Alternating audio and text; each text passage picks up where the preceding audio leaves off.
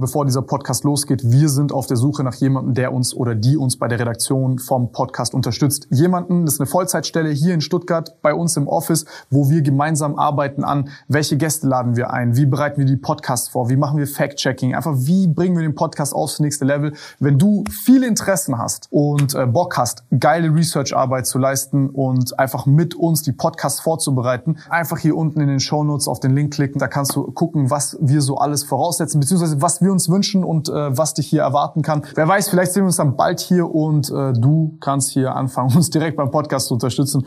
Deswegen einfach hier kurz Pause machen, auf den Link klicken, bewerben und wer weiß, vielleicht sehen wir uns bald. Bevor es losgeht, Freunde, ihr findet den Podcast auch als Video auf YouTube. Der Link ist unten in der Beschreibung.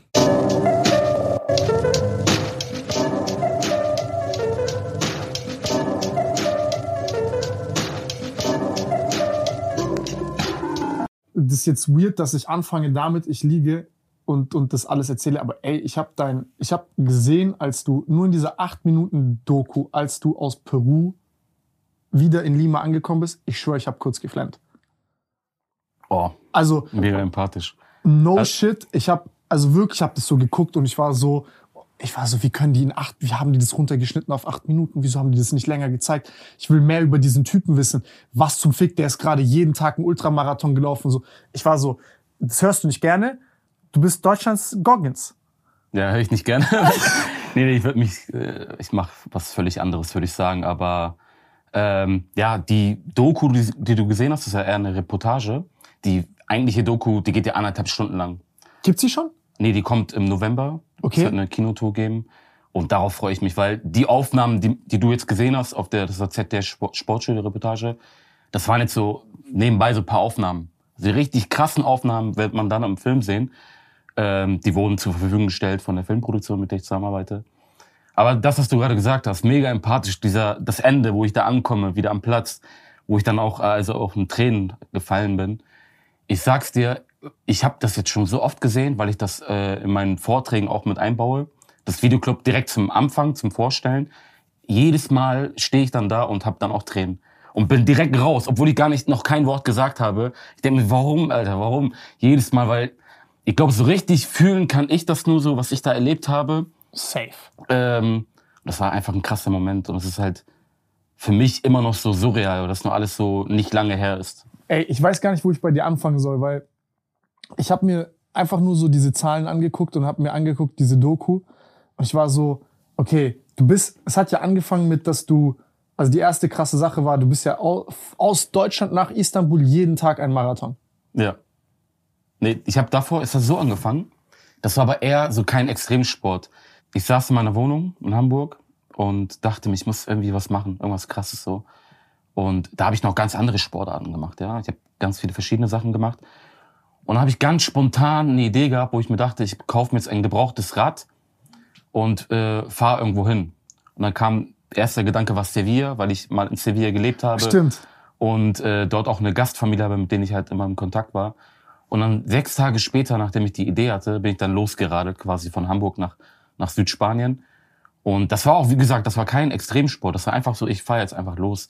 Und auf dieser Reise habe ich das so für mich entdeckt, so weil ich jeden Tag diese Herausforderung hatte. Ich habe es einfach lieben gelernt und gemerkt, ey, das liegt mir. Ich hab, bin da voll stark mental und äh, und habe voll Bock drauf gehabt. Und ich, noch bevor ich in Sevilla ankam, ich war in Madrid, habe dann einen, meinen besten Freund angerufen und habe dann gesagt, ey, ich will Extremsportler werden, Mann. Und war so voll euphorisch, konnte es kaum abwarten, in Sevilla anzukommen und dann zurückzureisen und dann richtig loszulegen. So, das war so der Start, kann man sagen. Ich frage mich, was, was, was ist schwieriger, das Ding zu machen oder die Entscheidung auch zu treffen, zu sagen, ey, ich lasse mein normales Leben dahinter, die Erwartung von meiner Mutter, meiner Familie, weil du hast jetzt auch nicht so die besten äh, Verhältnisse, wie du aufgewachsen bist. Also ich habe es auch gesehen, du hast alleinerziehende Mutter, ohne Vater und so. Dann ist ja auch nicht so, dass du sagst, ey, weißt du, das ist deine Mutter alleine, was ist mit Cash, wie überleben die, wie funktionieren die? Hast ja auch und dann sagst du, okay, scheiß drauf, ich gehe jetzt einfach radeln nach Sevilla und rennen und werde der Extremsportler. Und das ist ja auch nicht so, dass dann jemand kommt und sagt, ey, yo, hier ist jetzt der dicke Batzen Geld und du machst nur noch das und alles andere ist gechillt. Also ja. ist ja nicht nur dieses Durchhalten und Radfahren bis dahin oder Rennen, sondern es ist auch diese Entscheidung zu treffen, zu sagen, oh, ich widme mein Leben dieser Sache. Ja, also gerade zu der Zeit, wo ich äh, diese Radreise nach Sevilla gemacht habe, da hatte ich mich gerade selbstständig gemacht, habe als Personal Trainer gearbeitet und hat dann hat mir die Zeit dann auch genommen, ja. Aber dann nach der Zeit habe ich mich immer mehr darauf fokussiert und irgendwann mich komplett darauf fokussiert, alles auf eine Karte zu setzen und quasi den Traum zu haben, ja, ich will jetzt Extremsportler werden und damit daraus einen Beruf machen. Und das ist halt voll der, voll der Quatschgedanke, weil das ist jetzt kein so, ich werde jetzt Profifußballer und äh, habe Sicherheit und alles, aber so aus mit Extremsport aus dem Nichts äh, Erfolg zu haben oder da zu denken, dass man damit was erreichen kann, das ist halt schon voll Quatsch. Deswegen habe ich das halt immer verstanden, dass meine Familie das nicht verstanden hat. Also erreichen cash-technisch meinst du? Ja oder? klar, ich habe, guck mal, ich habe die ganze Zeit keinen Cent verdient, bis jetzt äh, mit meinem letzten Projekt, was so der Durchbruch war. Aber das war für mich immer okay, weil ich halt wirklich diesen Traum hatte und fast schon, was heißt fast schon, ich war besessen davon, wirklich. Ich habe jeden Tag daran gedacht, äh, an, an, die, an meine Ziele, an, an meine Träume jetzt mit dem Projekt auch. Und da äh, konnte ich mir nichts anderes vorstellen. Und wenn das so krass der Fall ist, dass du wirklich an nichts anderem äh, denkst und dass du nachts im Bett liegst und nicht schlafen kannst, weil du, wie gesagt, daran denkst, dann go for it. Weißt du, dann kann dich nichts aufhalten. Auch nicht die Familie, die das nicht verstehen oder die Leute, die nicht dran glauben. Ähm, oder die Freunde, die es besser wissen. Bitte? Oder die Freunde, die es besser wissen. Ja, wie gesagt, ich war also crazy. Ich habe nur daran gedacht und wie wollte das unbedingt. Da? Das ist alles noch vor, ich glaube, vor ein paar Jahren habe ich erst angefangen. Jetzt bist du 30? Ja, jetzt bin ich 30. Und wann war das? 26, 27? Nee, vor drei Jahren. Vor drei Jahren war der Start. Und hattest du dann, also wie, wie wie kam es, dass du gesagt hast, okay, nach dem Fahrradfahren und, und davor auch dieses, ich muss was Krasses machen? Was war da dein, warst du gelangweilt von der Welt? Warst du, ich meine, so deine Entscheidung ist da gerade, okay, ich lasse mein ganzes Leben hinter mich und ich gehe irgendwie, ich renne durch die Welt und fahre durch die Welt, während die größte so von einem normalen Menschen so man sich nicht entscheiden kann, welches TikTok-Video gucke ich jetzt als nächstes. Ja, für mich war immer schon klar, seit klein auf, dass ich mich verwirklichen möchte. Nur mein Problem war mein Leben lang, ich wusste nicht mit was. So, ich habe einfach meine Bestimmung nicht gefunden, mein okay. Leben lang. So, ich hatte immer diese Energie. Ich, hab, ich war immer so motiviert und hab, äh, war immer sehr sportbegeistert. Ja? Aber ich wusste nicht, wohin damit, weil ich einfach meine Bestimmung nicht gefunden habe. Und ähm, ja, dann, als ich in einem Alter war, nach der Schule quasi, wo man sich dann gefragt hat, was mache ich jetzt so, ne? Studieren, Ausbildung. Ich konnte mir nichts vorstellen. Also ich habe mich nirgendwo gesehen und ähm, für mich kam auch nichts anderes in Frage. Ich muss immer ich bin so ein Mensch, ich muss etwas tun, was mich glücklich macht. Ja, ich könnte jetzt nicht irgendwie irgendwo arbeiten und wo ich unglücklich wäre. Ich könnte das einfach nicht. Aber das Problem war, ich habe lange halt gesucht ne, nach meiner Bestimmung. Und das habe ich dann gefunden mit dieser spontanen äh, Idee, mit der Radreise. Aber das verdanke ich auch meiner Eigenschaft. Ich bin so ein Mensch, ich denke nie lange über etwas nach und mache immer einfach Dinge. Deswegen bin ich im Leben auch schon viel rumgekommen, jetzt unabhängig von dieser Extremsportsache. Ich habe oft mal irgendwelche Jobs gehabt, wo ich dann einfach gekündigt habe und dann eine One-Way-Ticket nach Thailand und war dann monatelang da und dann hatte ich kein Geld mehr und musste ich Mama anrufen. Ey, ich brauch, also ganz oft habe ich solche Aktionen gebracht, weil ich einfach mache ne? und äh, die diese positive Erfahrung gemacht habe, dass etwas daraus entsteht, dass wenn du einfach machst, dass sich dann weitere Türen öffnen und darauf habe ich immer vertraut und äh, ja, bis ich dann. Das ist so eine krasse Eigenschaft, Digga. Ich glaube, 80, ja. 90 Prozent, die das gerade gucken, stellen sich vor, ey, was, wie wäre mein Leben, wenn ich das mache und die, und man scheißt sich automatisch in die Hose. Ja, das ist ja diese, diese Erfolgsfrage. Was würdest du machen, wenn du wissen würdest, du würdest nicht scheitern? Wie groß würdest du träumen? Was würdest du alles versuchen, ja, wenn du wissen würdest, ey, du wirst nicht scheitern? Und äh, ja, das ist das einfach. Hast du dir die Frage so gestellt, bevor du angefangen hast? Nee, bei mir war was mir das Vertrauen gegeben hat, diesen Weg zu gehen, auch wenn der wirklich sehr hart war, dazu kann ich gleich was erzählen, war so ganz spät eine Erkenntnis. So, was ich ganz spät im Leben hatte, was eigentlich voll einfach ist, so, äh, dass Erfolg eigentlich eine Entscheidung ist. Und ich mhm. dachte, ich dachte mir so, wie, warte mal kurz, ich kann auch Erfolg haben, wenn ich hart dafür trainiere und geduldig bin, darauf warte. Ich so, nichts leichter als das, mache ich. Weißt du, also das ist auch also für mich war es leicht. Ich so, ey, egal, dann struggle ich halt zwei Jahre. Ja. Weißt du, schalte zwei, drei Gänge zurück, zurück. Aber wenn ich dann Erfolg haben kann, ey, dann scheiß drauf. Aber das können ja schon viele nicht, ja. Viele machen etwas und dann, wenn die nächste Woche keinen Erfolg damit haben, hören die ja auf und, oder sind sich zu schade, irgendwie zu verzichten. Und das war, dachte ich mir, hä, kein Problem, so, weißt du. Äh, Habe ich oft gehabt im Leben. Und äh, das hat mir so einfach das Vertrauen gegeben, ey, das wird klappen, egal, wie lange das dauert. Ich werde hartnäckig bleiben. Und äh, ja, deswegen bin ich diesen Weg gegangen, auch wenn der wirklich sehr hart war, weil, wie gesagt, ich habe mich immer mehr dann darauf fokussiert, habe alles andere aufgegeben, also bewusst auch keinen Plan B mehr gehabt, weil der Traum, Plan A, einfach Extremsportler zu werden, damit Erfolg zu haben, war für mich das Wichtigste überhaupt. Deswegen ähm, ja, wollte ich nichts anderes machen und habe mich bewusst quasi in diese Lage äh, gesetzt, quasi, dass ich ähm, nur das habe. Und ich, so war dann auch mein Leben. Ich habe nichts mhm. gehabt. Ich habe meine Wohnung verloren in Hamburg. Ähm, musste dann wieder zurück nach Bremen zu meiner Familie, habe wieder bei Mama gewohnt quasi, habe wirklich zurückgesteckt. Ich habe äh, auch dann kein Arbeitslosengeld oder so bekommen. Ne? Ich habe auf alles verzichtet und mich bewusst in diese Lage gesetzt, wo ich dann quasi gedacht habe, ey, jetzt nein, jetzt, jetzt musst du machen, Alter. Und, ähm, war das vor Sevilla oder nach? Das war danach, das war danach, genau. Ja, ich habe mich aber nie beschwert, weil ich halt immer diesen Traum hatte und wirklich daran geglaubt habe und weil ich halt wirklich besessen davon war. Also ich liebe das Wort besessen, weil auch eines meiner Vorbilder, Vincent van Gogh, was er gesagt hat, I put my heart and soul into my work, lost my mind in the process. Und das hat mich so inspiriert, weil ich mich da auch wieder gesehen habe. Weil ich war wirklich also wirklich besessen, aber im Positiven für mich, weil ich habe kein Leben mehr gehabt, ich habe nichts anderes mehr gehabt. Du musst dir vorstellen, ich habe trainiert, ich habe richtig hart trainiert, komme nach so einer harten Trainingseinheit nach Hause, habe was gegessen, habe mich auf die Couch gelegt und habe angefangen, schlechtes Gewissen zu bekommen. Weil ich dachte, ey, was sitzt du hier rum? Ja, ja. So hast du nicht verdient. So, du hast jetzt, weißt du, ja, ich war einfach und nachts konnte ich nicht schlafen, weil ich auch wieder daran gedacht habe. Bin konnte nicht schlafen, bin dann raus nachts irgendwie laufen gegangen. Viele, die mir jetzt länger folgen, wissen das. Ähm, ja, und ich glaube einfach so sehr daran, wenn du eine Sache so klar und deutlich siehst, ja, äh, so eine, eine Vision quasi, die du mhm. erschaffen hast, dann dann zweifelst du auch gar nicht daran. Du zweifelst nicht daran, dass es nicht klappt und es fängt an, in deinem Kopf zur Realität zu werden. Es passiert schon in deinem Kopf, noch bevor es passiert.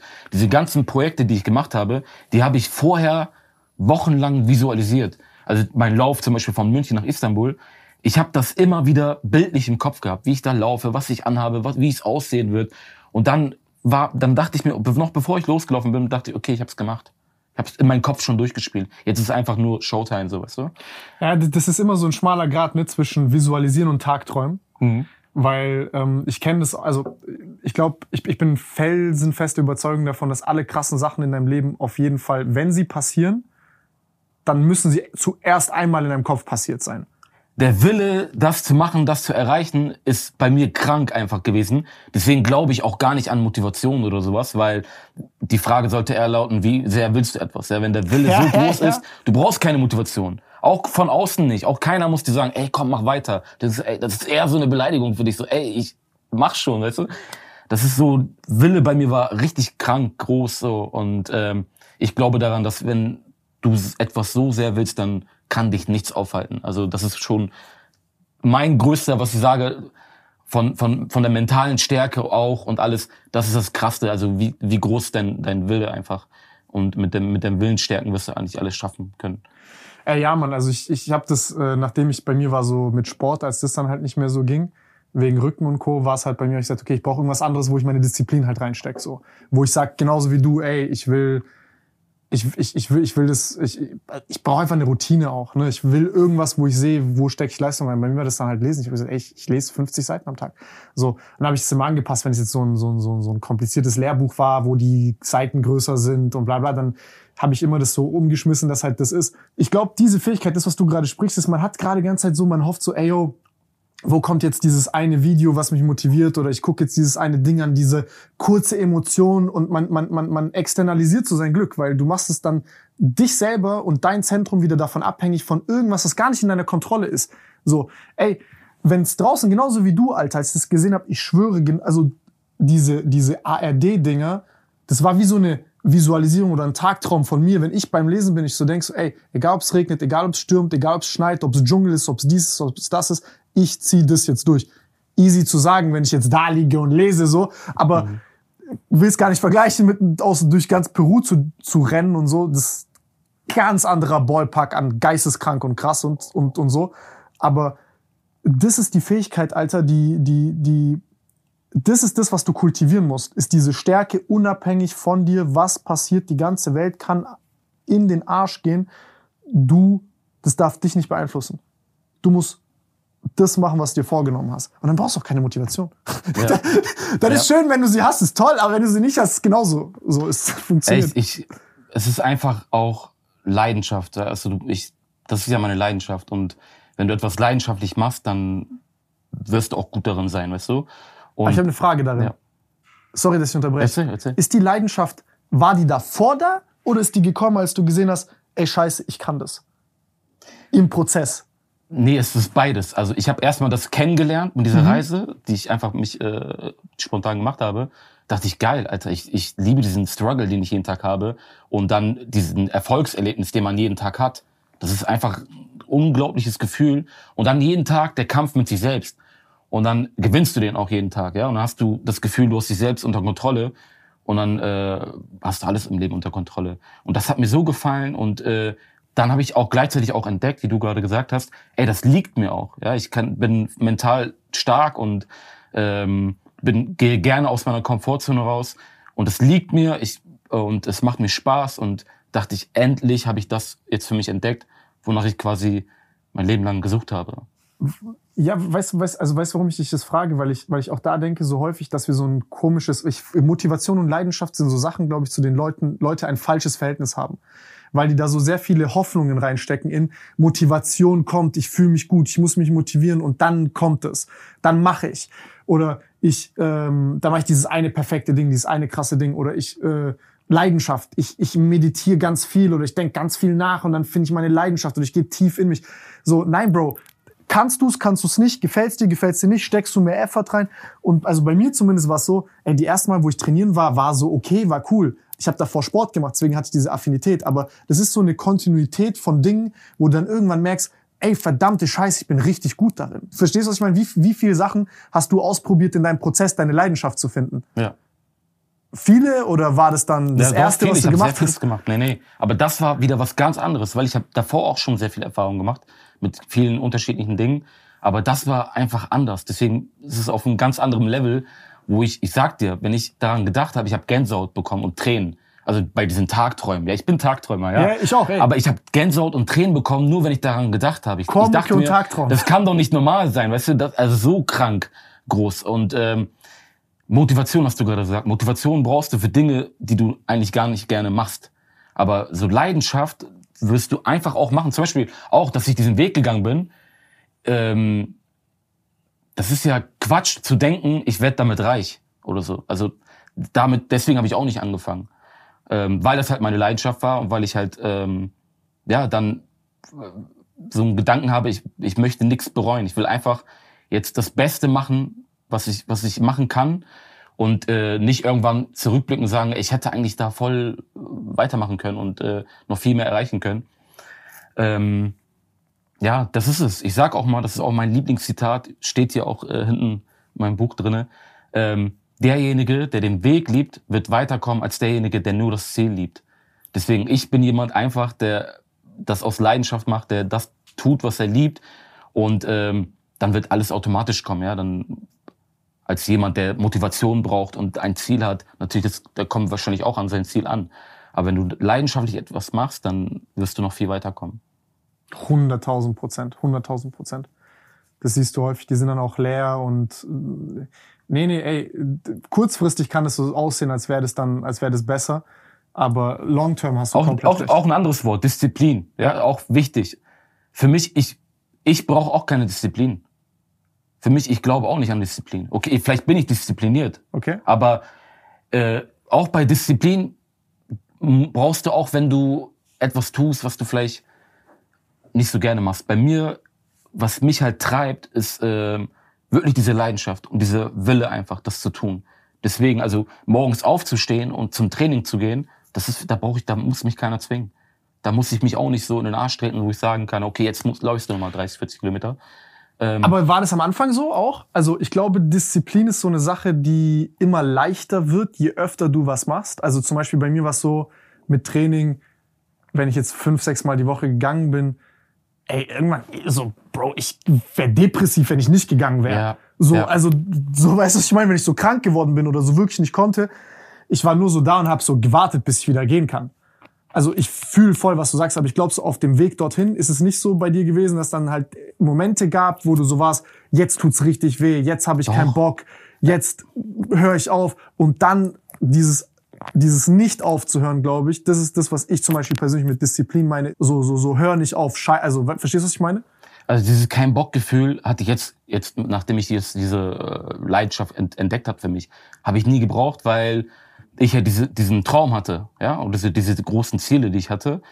Wir sind auf der Suche nach jemandem, der uns oder die uns bei der Redaktion vom Podcast unterstützt. Jemanden, das ist eine Vollzeitstelle hier in Stuttgart bei uns im Office, wo wir gemeinsam arbeiten an, welche Gäste laden wir ein, wie bereiten wir die Podcasts vor, wie machen wir Fact-Checking, einfach wie bringen wir den Podcast aufs nächste Level. Wenn du viele Interessen hast und äh, Bock hast, geile Research-Arbeit zu leisten und einfach mit uns die Podcasts vorzubereiten, einfach hier unten in den Show Notes auf den Link klicken, da kannst du gucken, was wir so alles voraussetzen, beziehungsweise was wir uns wünschen und äh, was was dich hier erwarten kann. Wer weiß, vielleicht sehen wir uns dann bald hier und äh, du kannst hier anfangen, uns direkt beim Podcast zu unterstützen.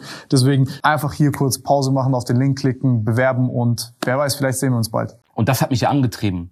Da, deswegen, ich musste eher mich bremsen. weißt du, also ich habe schon zu viel drin. Ich so, ja, was kann ich noch machen? Ich, also, ich kann nichts mehr machen. Ich habe schon alles gemacht heute. Also mehr wird zu viel. Und deswegen war ich auch oft äh, in Gefahr, äh, im Übertraining zu kommen. Ja, das war auch dann so, wo ich dann wirklich gedacht habe, okay, was mache ich? trainiere so viel und dann habe ich Leistungsabfall, mein Herz schlägt schneller, wo ich auch zum Kardiologen gegangen bin. Er sagt, ey, chill bisschen so, ne?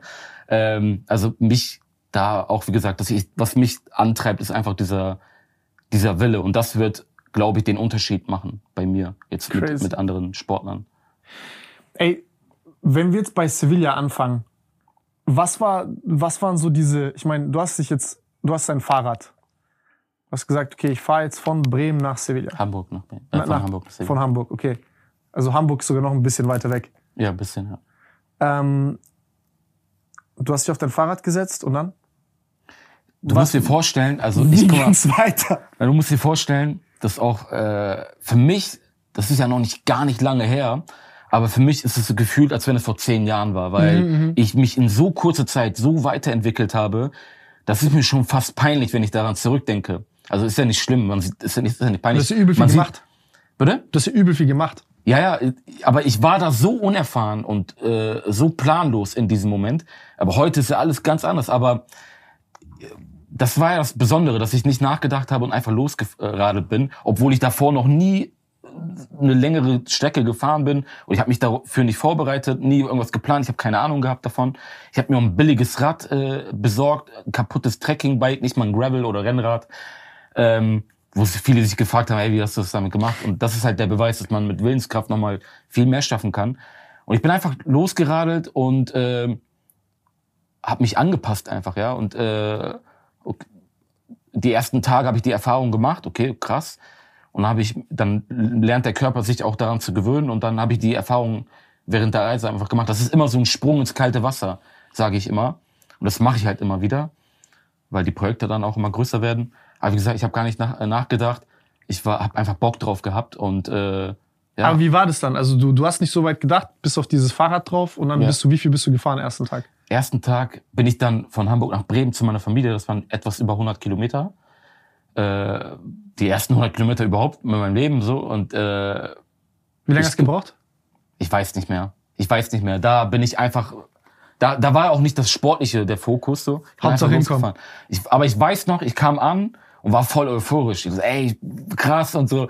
Ich weiß noch, ich habe ähm, meiner Familie geschrieben, so eine äh, WhatsApp-Gruppe gehabt, wo ich dann geschrieben habe, ich komme mit dem Fahrrad so. Und die wussten noch gar nicht, dass ich nach äh, Sevilla fahre. Ich so, ich komme jetzt mit dem Fahrrad zu euch. Die so, was? Du kommst von Hamburg nach Bremen mit dem Fahrrad. Ich so, ey, die wissen noch gar nicht, was ich vorhabe, ne? Das war ein kleiner Zwischenstopp. Ich kam dann in Bremen an, war dann da voll euphorisch, hab denen erzählt, was ich vorhabe. Die dachten sich natürlich, okay, spinnt.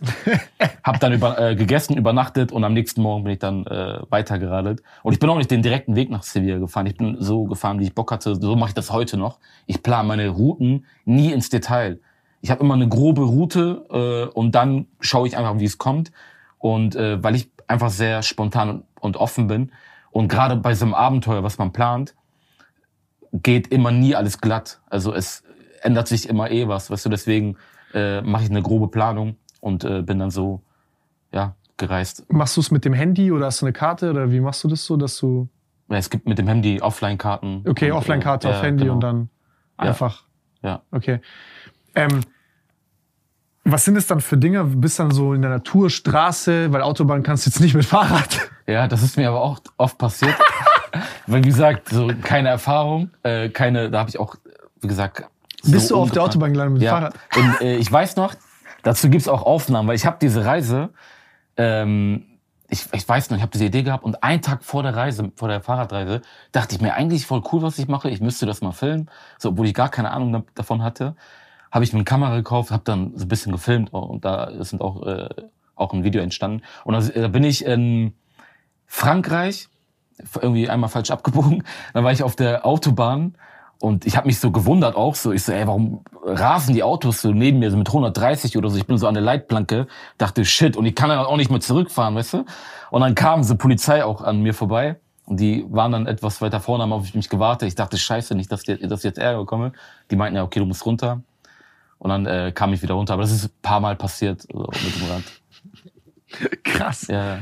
Da würde ich mir richtig Hosenscheiße, Alter. Du bist auf ja, diesem. Das ist richtig krass, Mann. Weil wenn da jemand nicht aufpasst und dich mitnimmt, dann ist auch vorbei. So, weißt du? Auch jetzt mit dem Laufen war das so. Ich bin in Südamerika, teilweise ähm, an der Küste, an der Panamericana äh, gelaufen, an der Autobahn, die durch komplett Südamerika geht. Und da waren auch, die waren ja noch unvorsichtiger. LKWs, was auch immer, an mir vorbeigerast. Teilweise waren die Strecken so, wo du nicht ausweichen konntest. Deswegen bin ich oft auf die andere Straßenseite, dann wieder, dann konnte ich die Kurven nicht sehen, musste ich wieder auf die andere Straßenseite. Da muss man sehr drauf achten. Und manchmal sieht man an den Straßenränden immer so Kreuze, wo, wo Menschen verunglückt sind, so Autofahrer oder was auch immer. Und das hat oh. mich immer voll, wo ich dachte, oh, Respekt, Alter. Ich muss echt aufpassen, dass nichts passiert. Weil das habe ich nicht in der Hand. Weil ja, aber wieso ja versuchst du das nicht auszuweichen, Alter? Ich meine, du kannst ja dort das ja, da, also in dem Moment konnte ich dann nicht ausweichen. Okay. Ich bin äh, größtenteils äh, äh, natürlich Trail gelaufen, also nicht auf der Straße oder so, aber da, da konnte ich nicht anders. Da mhm. gab es keinen anderen Weg mäßig. Ja. Krass, Alter. Und Sevilla, wie lange, wie viel bist du dann jeden Tag ungefähr gefahren? Immer so 100 Kilometer oder? Ja, wo hast so. du gepennt, Alter? Was hast, was hast du gegessen? Also gesagt, Von was hast du gelebt? Wo war dein Cash? Verglichen zu dem, was in Peru jetzt alles war, ne, ist das so, wenn ich jetzt, muss ich schmunzeln, weil das war so Kindergarten, weil ich, ich bin jeden Tag 100 bis 200 Kilometer gefahren. Ich hätte auch viel mehr machen können. Das war aber einfach für mich entspannte, also entspannte Reise so. Ähm, das war halt Europa noch, ne? Weil du findest halt immer überall was. Ja, du hast Unterkünfte, du hast, kannst immer was essen und trinken. Das war ja dann halt in Peru nochmal ganz anders. Dazu kommen wir bestimmt auch gleich. Äh, deswegen war das eigentlich entspannt. Ich habe jetzt kein Zelt dabei gehabt, weil das war mir dann doch zu viel Abenteuer am Anfang, wo ich dachte, ey, nee, das habe ich jetzt nicht so äh, vorher gemacht ich will in Unterkünften pennen. Und ähm, ja, deswegen, das war so relativ entspannt noch. Habe ich immer eigentlich. Aber bist du dann, keine Ahnung, mit 2000 Euro in der Tasche losgefahren oder? Also ich, genau, ich hatte was zusammengespart, weil da war, hatte ich noch, da lief es beruflich noch gut, wo ich als Personal Trainer gearbeitet habe. Und äh, da ging es noch. Da. Okay, das heißt, du konntest dann quasi dir dort Hotel immer zahlen. Ja, genau, ich habe so. alles selber finanziert, ja. Wie viel bist du dann immer auf dem Fahrrad gewesen?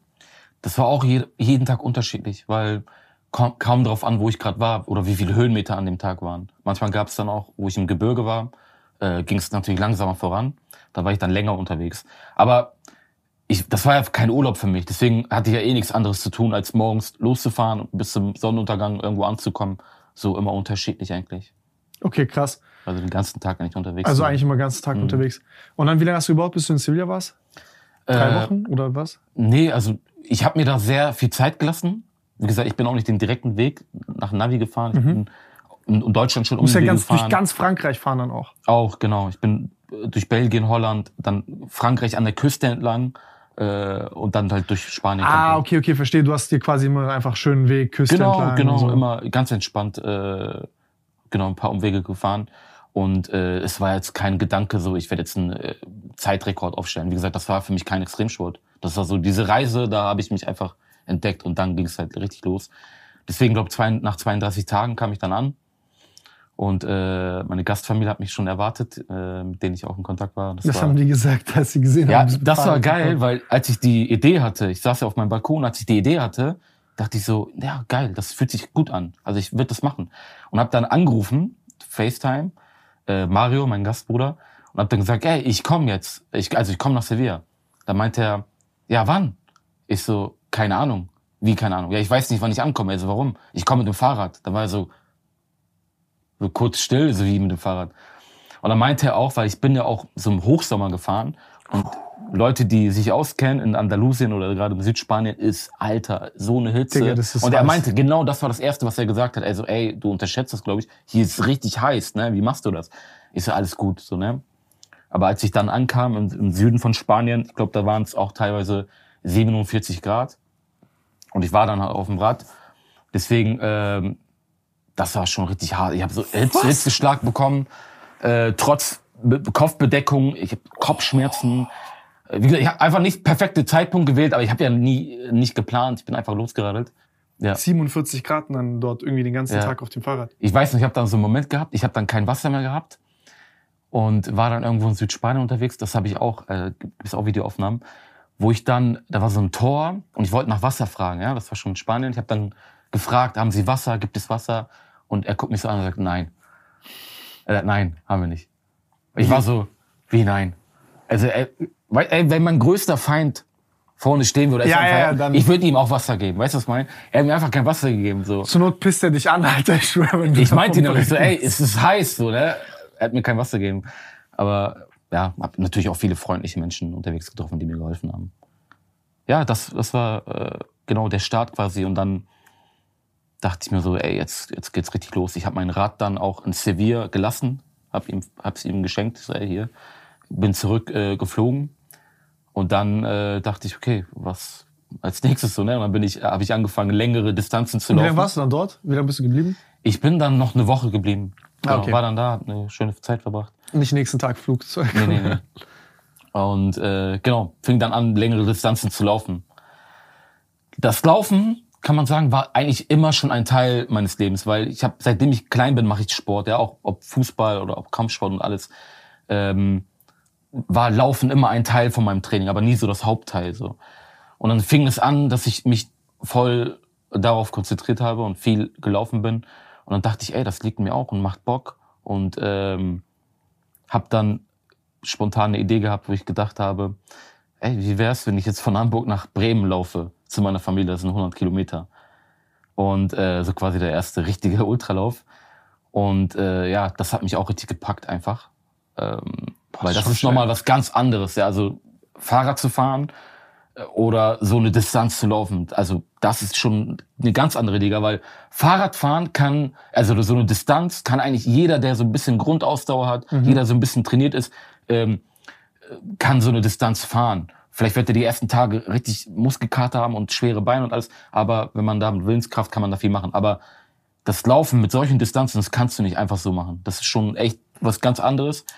Weil Fahrradfahren ist auch so, guck mal, du, fähr, du trittst in deine Pedale und kannst auch mal nicht treten, aber das und Rad geht, rollt weiter. Ja, genau, geht Beim Laufen ab. ist so, musst halt einfach weiterlaufen. Bro, bewegen oder stillstehen. Ja. Und deswegen, ich habe einfach, der Reiz war einfach noch größer, dass ich sage, ey, ich muss jetzt was krasseres machen. Und dann kam das Laufen so in meinem Leben und das habe ich dann lieben gelernt. Weil ich bin so ein Mensch, ne? Ich bin so wirklich, ähm, ich komme nie zur Ruhe. Ich weiß nicht, ob das mhm. ADHS oder so, ich komme kaum zur Ruhe. Und äh, bei mir ist das so beim Laufen, ey, da, ich liebe das, das ist so Therapie für mich. Ich kann so geil nachdenken, ich komme so auf kreative Ideen. Wie lange hält das? Weil ich glaube, jeder von uns kennt das so, nach einer halben Stunde Laufen oder 20 Minuten so, dann kommt man so kopfmäßig in so ein Niveau, wo irgendwie der Kopf am allerbesten funktioniert. So als wäre ja. der geschaffen, so unter so einer Belastung zu laufen die ganze Zeit. Man wünscht sich so den Kopf so ganz Zeit bei dieser, ist wie so eine Droge ja. eigentlich, aber so im Positiven. Wie lange hält das bei dir? Also wenn du jetzt so wirklich, keine Ahnung, fünf, sechs, sieben Stunden läufst. Ey, ey jetzt hier diese Peru-Reise, wo ich teilweise manchmal 13 Stunden gelaufen bin am Stück. Ne? Jeden Tag. das war, ich habe immer mal gesagt, das war wie so eine lange, schmerzvolle Therapie. Weil in dieser Zeit, in diesen 13 Stunden am Tag, ich habe so viel nachgedacht, also reflektiert, positiv. Das war für mich positiv. Man kann auch sich voll verkopft irgendwie so negative Gedanken, aber für mich war das so echt voll wie Therapie und äh, hat mich als Mensch nochmal voll verändert. Aber für mich jetzt auch beim Laufen hier beim Training oder nicht als Trainingsbecken, um einfach nur Kopf frei zu kriegen, laufe ich auch los. Oder ich habe einen Vortrag nächste Woche irgendwo in meinem Unternehmen und ich muss das noch planen, ja, einen Vortrag planen. Ich zu Hause komme ich nicht dazu, weil ich einfach nicht mich nicht konzentrieren kann. Ich laufe los, habe mein Handy in der Hand und äh, mache Notizen an. Beim Laufen schreibe ich dann, notiere ich mir etwas auf, lauf weiter, weißt du? Also es ist einfach das so. Das wenn ich Cardio mache. Ich schwöre. Ja, ich schwöre. ich mache halt irgendwie eine Dreiviertelstunde, Stunde so. Ich mache jetzt nicht 13 Stunden. Ja. Aber. Ja, genau das so. Das ist das Laufen für mich gewesen. Und dann halt dieser Drang mit dem Extremsport damit verbunden, dachte ich, okay, was kann ich? Was, was mache ich jetzt? Und dann habe ich relativ schnell diese Idee mit äh, nach Istanbul laufen gehabt, weil für mich war so, auch auf der Istanbul-Reise, Istanbul ist natürlich ein schöner Ort, wo man ankommt als Ziel. Mhm. Aber für mich war auch der Weg das Ziel, weil ich habe sehr viel äh, durch Städtereisen und was auch immer, habe ich sehr viel von Europa gesehen, aber ich habe noch nie in Osteuropa viel gesehen, also kaum gar nicht. Deswegen dachte ich mir, ey, ich laufe da durch Osteuropa, dann sehe ich da alles. Der Weg ist eher das auch zu zielen und komme ich auch in Istanbul an, passt auch wegen meiner Herkunft. Geil, dann habe ich das so geplant, von München nach Istanbul zu reisen. Da bin ich auch nicht den direkten Weg gelaufen, sondern ähm, auch den längeren Weg durch Südosteuropa, damit ich halt noch, noch mehr Länder äh, durchlaufe und bin also durch acht, neun Ländergrenzen gelaufen. Und das, da, das war natürlich auch eine schöne Erfahrung, aber teilweise mega anstrengend, weil ich jeden Tag, jetzt kommst, äh, Stress hatte mit der Polizei in Osteuropa. Echt? Du, du kommst ja auch, du kommst ja, aus Montenegro, Montenegro oder? ja. Genau. Äh, jeden Tag Stress mit der Haben Polizei Haben sich abgefuckt. Gehabt. Bro, weil die dachten einfach, dass ich ein Flüchtling bin, der auf der Flucht ist.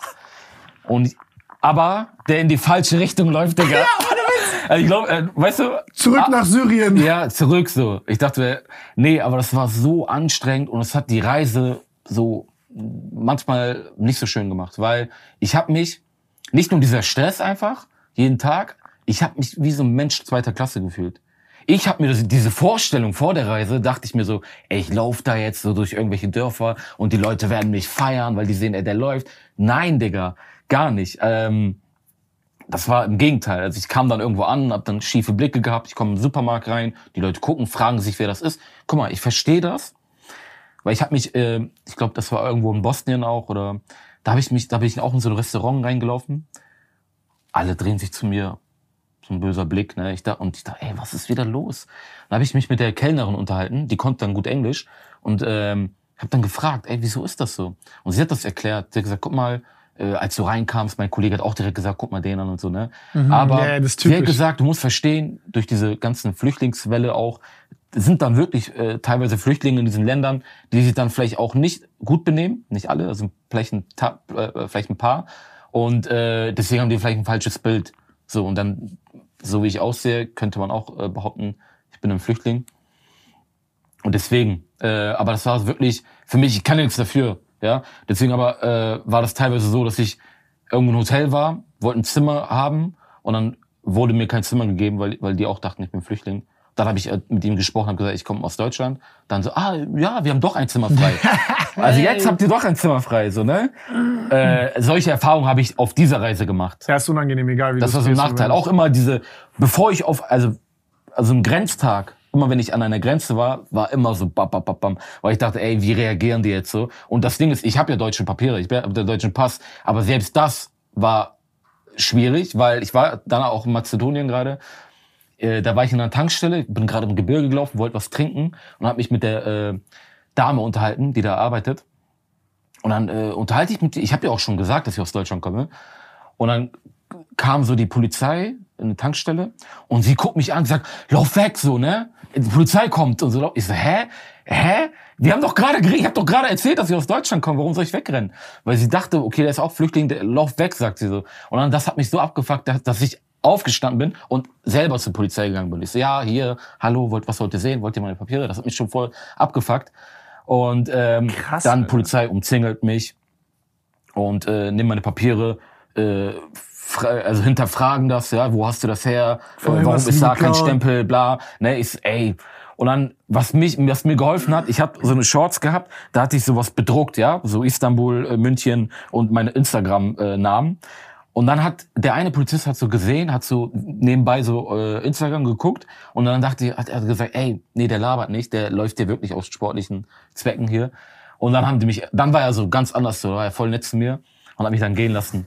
Ey, krass, aber, aber das, das diese tägliche Erfahrung, was ich auf dieser Reise gemacht habe. Ey, ne? das habe ich aber gar nicht, also äh, heftig. Also ich habe das gar nicht so erlebt, als ich da war. Ja, ich, äh, wegen, wegen dieser, wegen, das war ein Nachteil halt. Das war in Peru aber, jetzt wieder um vorwegzunehmen. Ja, aber auch in Montenegro, also waren jetzt nicht nie irgendwie viele Flüchtlinge oder so. Also jetzt, ja. aber es an mir Also Montenegro habe ich auch gute Erfahrungen gemacht. Da, äh, Bist du da durchgelaufen oder was? Ja. Wo, wie, wie war deine Route? Also ich, ich sag dir mal, ich bin München, Österreich durch, durchgelaufen, Slowenien, was sehr klein ist, dann äh, Kroatien, Bosnien, äh, Montenegro, Kosovo, äh, Nordmazedonien, Griechenland, dann Türkei. Okay, du bist quasi dann, bist nicht aus Montenegro, du bist dann hoch quasi nach Kosovo ja, genau. und nicht über Albanien und ja, so. genau. genau okay, okay, okay. Und Montenegro, ähm, das war cool, da habe ich zufällig einen, einen Freund äh, getroffen, der kommt auch aus Montenegro, das ist ein alter Arbeitskollege. Der war, das ist seine Heimatstadt und der war gerade im Urlaub. Ich so, ey, ich laufe da gleich durch so. Und dann war ich Welche da. Stadt? Mir, ich weiß nicht mehr, ich weiß nicht mehr. Ich Wie sah es aus ungefähr?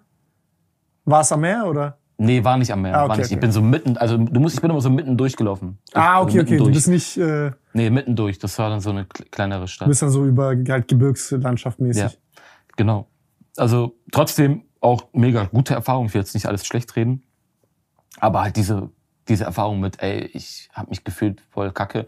Und das war ein Na äh, äh, Nachteil, mein Aussehen einfach. Aber um vorwegzunehmen, in Peru war das ein Riesenvorteil. Und da war ich froh, dass ich so aussehe, wie ich aussehe. Weil wäre ich auf dieser Reise jetzt äh, im Nachhinein, kann ich das besser sagen, hätte ich blond und äh, blonde Haare und blaue Augen. Genau, Digga. Also gerade in den Gebieten, wo ich war, war ist die Kunst einfach. Plata pendejo, schnell. Ja, nicht aufzufallen, nicht aufzufallen. Ja, ja. Und deswegen dachte, das habe ich dachte, geil, Jackpot, weil ich bin einfach nicht so groß aufge, auf, aufgefallen. Und wenn, haben die mich gefragt, ja, wo kommst du her? Kommst du aus Brasilien? Ich so, ja, ja.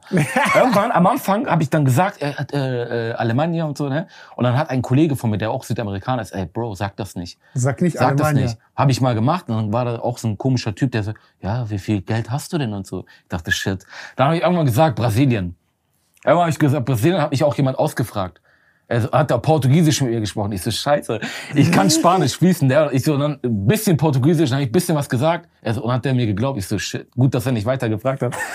Aber ja, das war halt ein mega Vorteil dann auf der Reise, ja, dass ich einfach nicht aufgefallen bin. Weil du musst dir vorstellen, ich bin so durch Gebiete gelaufen, durch Ghettos quasi auch. Und ähm, da habe ich auch gelernt, äh, dass man, also diese Körpersprache ist auch sehr wichtig. Mhm. Weil du kannst da, wenn du da durchläufst, und, und Schiss hast, das merken Nein, Schiss sofort. hast und so dich verhältst. Ja, ja, ja, ja. Wenn du so läufst, dann denken, okay, dann riechen die das hier. und dann rauben die dich aus. Aber ich habe mich, du musst halt wirklich, das habe ich einfach aus der Erfahrung gelernt, wie selbstverständlich durchlaufen und äh, dann denken die, okay, der, der kommt von mir oder der kennt hier jemanden, ja. Und äh, das hat mir halt oft geholfen, in so Gebieten einfach klarzukommen. Äh, aber das war schon krass. Ich weiß noch, das war der allererste Tag. Da bin ich in Lima gestartet und äh, bin dann halt Richtung Süden gelaufen. Da bin ich dann irgendwann durch diese ganzen Ghettos gelaufen. Und das war voll der Schock für mich. Weil das war, ich war die ganze Zeit in Lima, paar Tage vorher, wo ich angekommen bin. Und da war es ja alles noch schön, so äh, Großstadt und so. Und dann kam ich das erste Mal so in das Ghetto, ne? Und das war krass. Also die Supermärkte mit waren bezäunt und so und dann äh, also war Maschendrahtzaun da und ja, das war richtig krass. Dann dachte ich so, okay, was für Ghettos in Deutschland, ey. Da habe ich auch einen Post drüber gemacht. Ich so, ey, in Deutschland gibt's glaube ich keine Ghettos, da, weil das war schon richtig krass so. Da habe ich echt Respekt gehabt. Aber diese, das hat sich dann irgendwann gelegt und man gewöhnt sich halt auch daran. Und man lernt halt, wie gesagt, einfach mit dieser ja, wie man sich verhalten soll und so. Ja.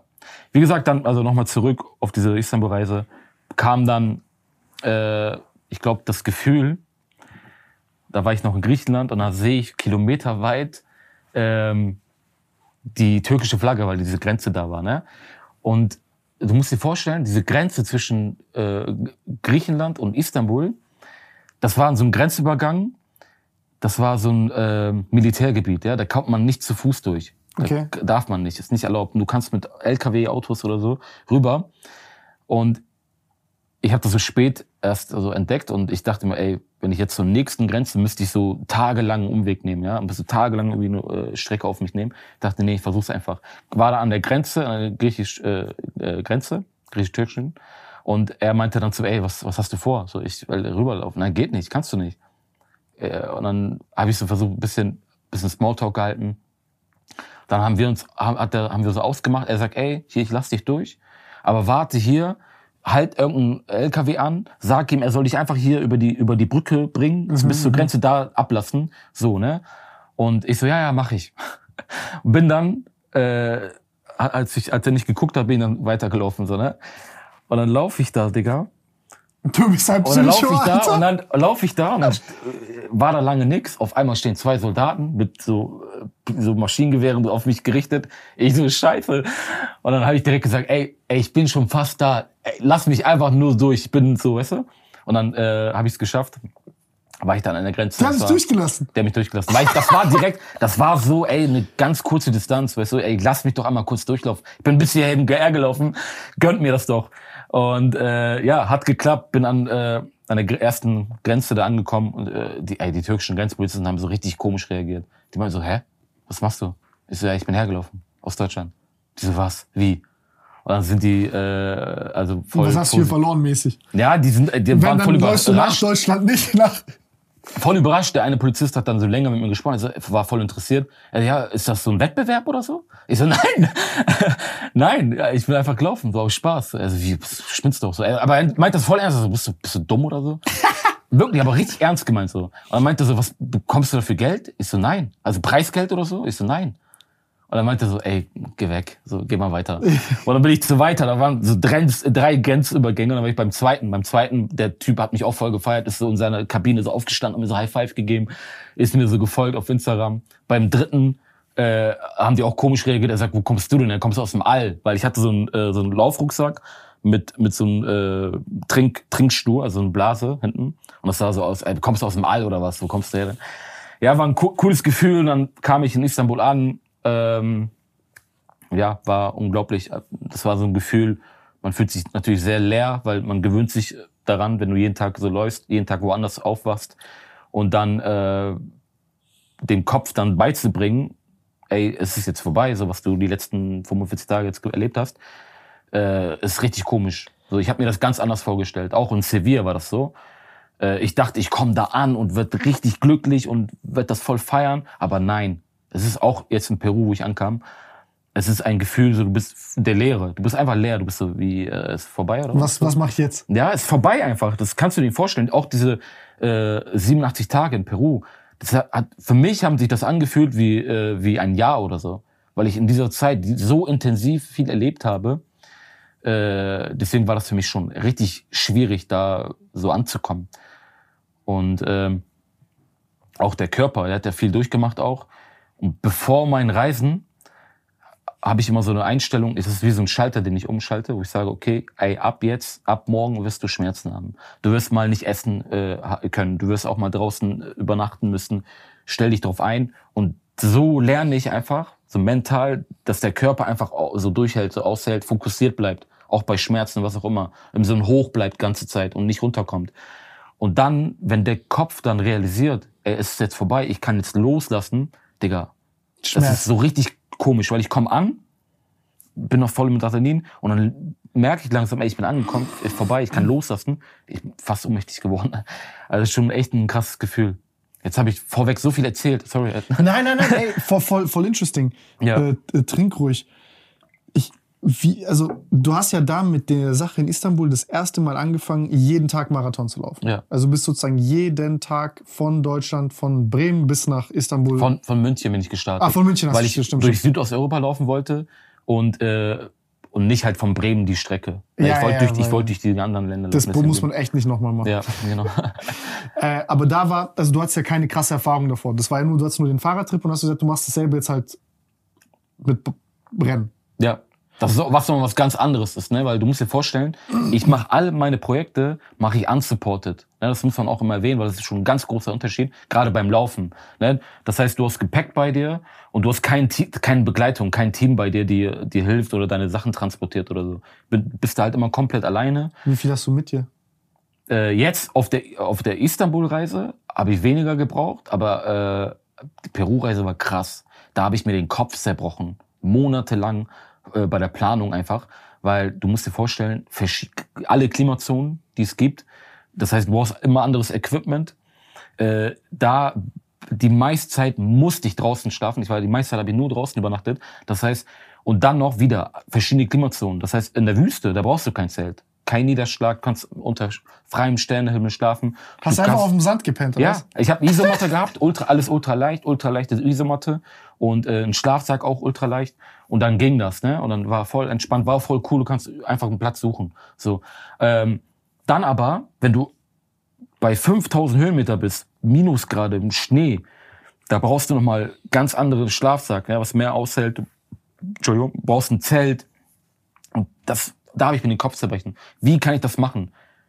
Weil ich muss irgendwie alles selbst machen. Es gibt kein Team bei mir. Ich muss irgendwie, deswegen habe ich oft auch Dinge bei mir gehabt, die ich gerade nicht gebraucht habe. Wo ich gerade mhm. dann im, Dschungel war zum Beispiel. Da habe ich ganz meine Daumenjacke und alles dabei gehabt. Ich so, ey, ich würde die gern loswerden, aber ich brauche die in ein paar Wochen wieder, wenn ich da wieder im Gebirge bin, weißt du? Deswegen, das war halt voll nervig. Und bei der Istanbul-Reise habe ich nicht viel, äh, viel gebraucht, weil da habe ich auch die meiste Zeit auch in Unterkünften äh, übernachtet. Hast du da Cash oder hast du, wie hast du es da gemacht? Da habe ich auch noch äh, Ersparnisse noch. Okay, da hast du auch Geld. Genau, da habe ich auch noch Geld, aber danach war dann vorbei mit Ersparnissen. Und ja, und dann war auch die Zeit, nach der Istanbul-Reise, wo ich dann gesagt okay, ich mache jetzt nur noch das, auch wenn ich keinen Cent damit verdiene. Und habe mich wirklich darauf fokussiert. Ähm, ja, dann hatte ich nach der Istanbul-Reise, du musst dir vorstellen, mit jeder Reise, mit jedem Projekt wird man, äh, oder mit jeder Herausforderung auch im Leben, das ist auch so, wird man ja stärker. Und für mich, und wächst man auch, und für mich ist immer wichtig, dass ich diesen Reiz habe ich würde jetzt nicht nochmal durch, nach, durch, äh, nach Istanbul laufen. Das mhm. habe ich ja schon gemacht und äh, die Erfahrung habe ich gemacht. Man ist stärker geworden. Und ähm, deswegen, ich will immer etwas machen, wo ich diesen Reiz habe einfach. Und deswegen habe ich versucht, grenzenlos zu denken. Nach Amerika zu schwimmen. äh, einfach grenzenlos zu denken. Und äh, deswegen fiel die Wahl auch auf Peru, weil ich dachte, ey, das ist so das krasseste Land, wo ich das machen kann, was ich vorhabe. Äh, und das Land ist halt so facettenreich, so vielseitig. Ich dachte mir, ey, für mich ist wichtig, ich laufe durch alle Klimazonen, durch alle Regionen, das heißt Wüste, Hochgebirge. Ich wusste gar nicht, dass sie das alles haben. Ja, krass, ne? Also man sagt auch drei Welten, ein Land, sagt man auch da, dafür. Mega faszinierend. Also deswegen kam ich auf Peru, habe dann die Idee gehabt, äh, nach meiner Istanbul-Reise, und dann war es das erstmal. Ich habe nur die Idee gehabt, konnte das nicht umsetzen, weil ich habe die Mittel nicht mehr dazu gehabt. Ja, und dann war diese Zeit, das war auch die härteste Zeit in meinem Leben oder mit die härteste Zeit, weil du hast jetzt einen Traum, du hast ein Ziel, du hast eine Idee und du bist bereit. Ich bin durchgehend im Training, ja, und mir waren die Hände gebunden. Ich hatte einfach die, nicht, nicht die Mittel, um zu starten. Und ähm, deswegen war das einfach eine Zeit des Wartens. Ja, ich war einfach am Warten, bis ich die Möglichkeit bekomme, das zu machen, weil ich war, es war so weit, dass ich mir nicht mal irgendwie, ich könnte mir nicht mal das, äh, das äh, Flugticket leisten, um da hinzukommen und dann zu starten. Deswegen habe ich äh, einen Weg gefunden, äh, gesucht, um, um das alles zu finanzieren. Jetzt kommt man natürlich darauf, ey, Sponsoren und so weiter. Ey, du musst dir vorher natürlich einen Namen machen. War alles schwierig. Ne? Ich habe auch kein Management oder so gehabt. Und ähm, da hat meine Familie dann natürlich irgendwann mal keine Geduld mehr gehabt, weil die sich gedacht haben, ey, der Typ muss doch leiden. Ey, der ist, guck mal, wie alt der ist schon. Und in diesem Alter so zu strugglen, kein Geld in der Tasche zu haben, nicht irgendwie was zu unternehmen zu können, äh, die dachten sich halt wirklich, ey, also der, der muss doch strugglen. Deswegen hatten die keine Geduld mehr. Aber die konnten nicht wissen, wie groß der Wille für mich war und dass ich bereit war, diesen Weg äh, zu gehen, auch wenn der schwierig war. Und ähm, irgendwann mal war das dann so weit, dass meine Schwester, du musst wissen, meine Schwester ist so das Oberhaupt der Familie, ähm, kam dann nach Hause, sie hatte so ein Krisengespräch. Die hat Zepter an sich gerissen, als du aufs Fahrrad gestiegen bist. Ja, ja, nee, nee. Also das war ja noch, da dachten sie, okay, das ist so eine einmalige Sache. Aber dann, als sie gesehen haben, ich habe alles wirklich nur auf die eine Karte gesetzt. Und äh, die hatten dann irgendwann keine Geduld mehr. Weil die, Savasch, wir müssen reden. Ja, genau. Das war eh wirklich so, dass die dann gesagt haben, okay, setz dich dann. Meine Mutter, meine Schwester. Und ich glaube, diesen Moment werde ich in meinem Leben niemals äh, vergessen. Steht auch im Buch drinne, wirklich äh, gut detailliert beschrieben, weil das war richtig krass. Du musst dir vorstellen, ich habe das alles gerne gemacht, auch dieses Verzichten und so, aber es war natürlich eine Zeit, wo ich selber sehr viel Druck hatte, ja, weil ich einfach äh, mir selbst auch die Frage gestellt habe, ey, hat das eine Zukunft, ja, und habe selber Druck gehabt, ja, ich habe Rechnungen häufen sich, ja, und dann war das so. Meine du lebst wie ein so. Profisportler und machst ja, 0 Euro. Genau, also ich habe gelebt wie ein Profisportler, aber nix davon gehabt. Ohne Ferrari. ja. Und dann äh, musst du dir vorstellen, haben wir so einen Tisch im Wohnzimmer und dann waren so die Rechnungen. Die so, ja, okay, was machst du jetzt? Die so, ey, es reicht. Meine Schwester meinte, okay, es reicht. Gib auf. Gib deinen Traum auf. Es sieht, Savasch, es sieht einfach nicht danach aus, als wenn du damit was erreichen könntest. Und wir haben keine Geduld mehr mit Geduld mehr meinten die so einfach, wir können nicht mehr mit ansehen, dass du leidest. Aber ich, die haben das niemals verstanden. Ich habe nicht gelitten. Ich habe ich hab das geliebt, was ich tue. Und ähm, das war für mich richtig hart, weil ich, das war so eine Zeit, wo ich mich sehr einsam gefühlt habe. Auch wenn ich Leute um mich herum hatte, Familie und Freunde, aber niemand hat das verstanden, weißt du. Und dann äh, dann, wenn die eigene Familie auch so dagegen ist, auch so, ne? Und äh, dann geh doch arbeiten, mach doch ja, was. Meine Mutter hat immer gesagt, weniger. ja, such die Arbeit, such die Arbeit. Ich so, Mama, das ist meine Arbeit. Nur werde ich noch nicht dafür bezahlt, ja. Aber ich werde das schaffen. Ich glaube daran. Und in dem Moment, das war, ich habe Nervenzusammenbruch bekommen. Das war richtig. Ich habe das noch nie in meinem Leben gehabt. Kennst du das, wenn du heulst? Ich habe so richtig geheult und ich habe äh, Panik, ich habe keine Luft bekommen. Ja, ja. Und ich dachte, Alter, was passiert gerade? Ich habe das noch nie gehabt in meinem Leben, weil das alles mit also mit diesem Moment da, was wir hatten, das war alles zu viel. Und ich dachte mir so, nein. Ich so, nein. Ich so, dann. Äh, ich überlege, du rennst durch Peru, das bricht dich nicht, aber das nein, bricht das, dich. Da, Diese das, paar Briefe ja, und Familie. Das war hart, ja, weil einfach die Familie, die haben gesagt, nein, gib auf. Und ich habe gesagt, nein, ich, ich glaube daran, dass diese Idee mit Peru, dass das was verändern wird, dass alles verändern wird. Und ähm, dann hat sie gesagt, weißt du was, ich gebe dir eine Deadline quasi, dass wenn diese Idee mit Peru, bis dahin lasse ich dich in Ruhe. Wenn das aber nicht endlich darauf hindeuten würde, dass du damit was erreichen könntest oder daraus einen Beruf machen könntest, dann hörst du auf.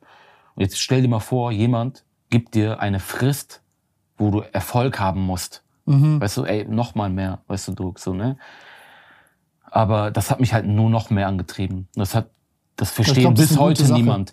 Also bis heute, viele fragen sich, ey, wie macht er das und wie schafft er das? Ey, die Leute wissen nicht, was mich antreibt. Das ist jetzt nur ein kleiner Teil, was mich antreibt. Aber das hat mich nur noch mehr motiviert. Das meinte ich mit, ey, so hart trainiert und dann noch immer noch gezweifelt. Mache ich genug? Mache ich noch genug?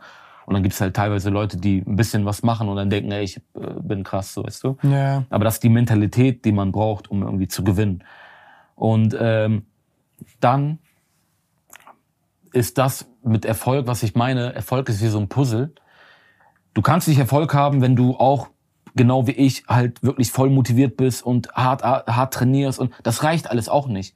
Es ist so, es muss alles funktionieren. Und dieser kleine letzte Teil ist einfach diese, ähm, Eigeninitiative, die du suchen musst, in dem in Form von wie ich das gemacht habe, dass ich einfach E-Mails rausgeschickt habe an Sponsoren, an Unternehmen, ey, sponsort mich, ich habe eine geile Idee, ne? Aber wo niemand daran geglaubt hat. Und ich habe trotzdem weitergemacht, weitergemacht. Ich habe eine Filmproduktion angeschrieben. Überleg mal, die Eier zu haben, dass man so voll frech fragt, obwohl man ein Niemand ist quasi, sagt, ey, ich habe äh, dann habe ich die angeschrieben, weil ich wusste, die machen, haben vorher auch schon sowas gemacht. Da dachte ich, hey, bin der Sabash, ich habe noch die E-Mail. Ähm, Hallo, ich bin der Savas. Hi. Ich habe richtig schlecht. So, ich hab, da, da, jetzt bin ich noch viel professioneller. Ich habe Angst, immer so Sachen zu schreiben, weil ich schreibe auch übel Scheiße. Und nee, dann nee, ich weiß jetzt, wie man heute vorgeht. Ey, man hat so ein Pitch-Paper und alles. Ne? Man, ich habe einfach so ein Zweizeiler, Dreizeiler. Ich so, hi, ich bin der Savas. Äh, ich bin Extremsportler. Ich habe ein cooles Projekt. Lass uns einen Film machen, so mäßig. So voll frech. Die haben das gefeiert. Einen Tag später, glaube ich, oder am selben Tag kam eine Antwort, haben gesagt, hey Savasch, lass mal telefonieren. dann haben wir äh, ein Telefongespräch gehabt, lief gut. Dann sind die irgendwann nach Hamburg gekommen. Ich will das jetzt ein bisschen schneller zusammenfassen. Die sind nach Hamburg gekommen und wir haben dann, glaube ich, zwei, drei Stunden geredet. Die haben auch mich richtig ausgefragt über mein Leben. Die haben dann halt irgend so was gesucht, wo die dachten, okay, daraus können wir einen Film machen. Mhm. Und dann nach zwei, drei Stunden, die haben nichts gesagt, ne? Ich erzähle, erzähle, erzähle. Voll emotional geworden. Und äh, dann war ich fertig und dann guckt die Dorit von Radio Film, schöne Grüße, Uwe an, sagt so, was sagst du? Und er war so, also ich bin einfach nur voll inspiriert, so, ne? Und das war dann so äh, der Moment, wo die gesagt haben, ey, wir haben Bock, lass uns das machen. Und was die nicht wussten, ist, dass die meine letzte helfende Hand waren. äh, äh, ich habe mich natürlich so voll professionell verkauft, aber das war so meine letzte, meine letzte helfende Hand. Ne? Ich habe, ey, wie gesagt, wir gelebt wie ein Profi, trainiert wie ein Profi, aber ich konnte, meine Laufschuhe waren kaputt. Ich war mit kaputten Laufschuhen trainiert. So weit war das. Ich habe auch niemals was angenommen von jemandem, ne? auch nicht von Familie oder so. Die haben selber Struggles gehabt.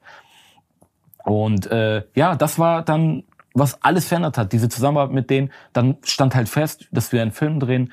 Dann habe ich noch einen Buchvertrag bekommen, äh, noch vor der Reise und äh, ein, zwei Sponsoren dazu. Und dann, Bro, ging es endlich los, wo ich, wo, wo ich so lange drauf äh, gewartet habe, dass ich die Möglichkeit bekomme, einfach mit diesem Traum, weil mit diesem Peru, die Idee, ich war auch, wie gesagt, wie besessen davon, ähm, weil ich mich so sehr dann beschäftigt habe. Ich habe Bücher gelesen über das Land, ich habe mir Dokumentationen angeguckt, ich habe mich mit Menschen getroffen, die aus Peru stammen, in Deutschland, um einfach auszufragen, so über das Land, um mich so gut zu vorzubereiten.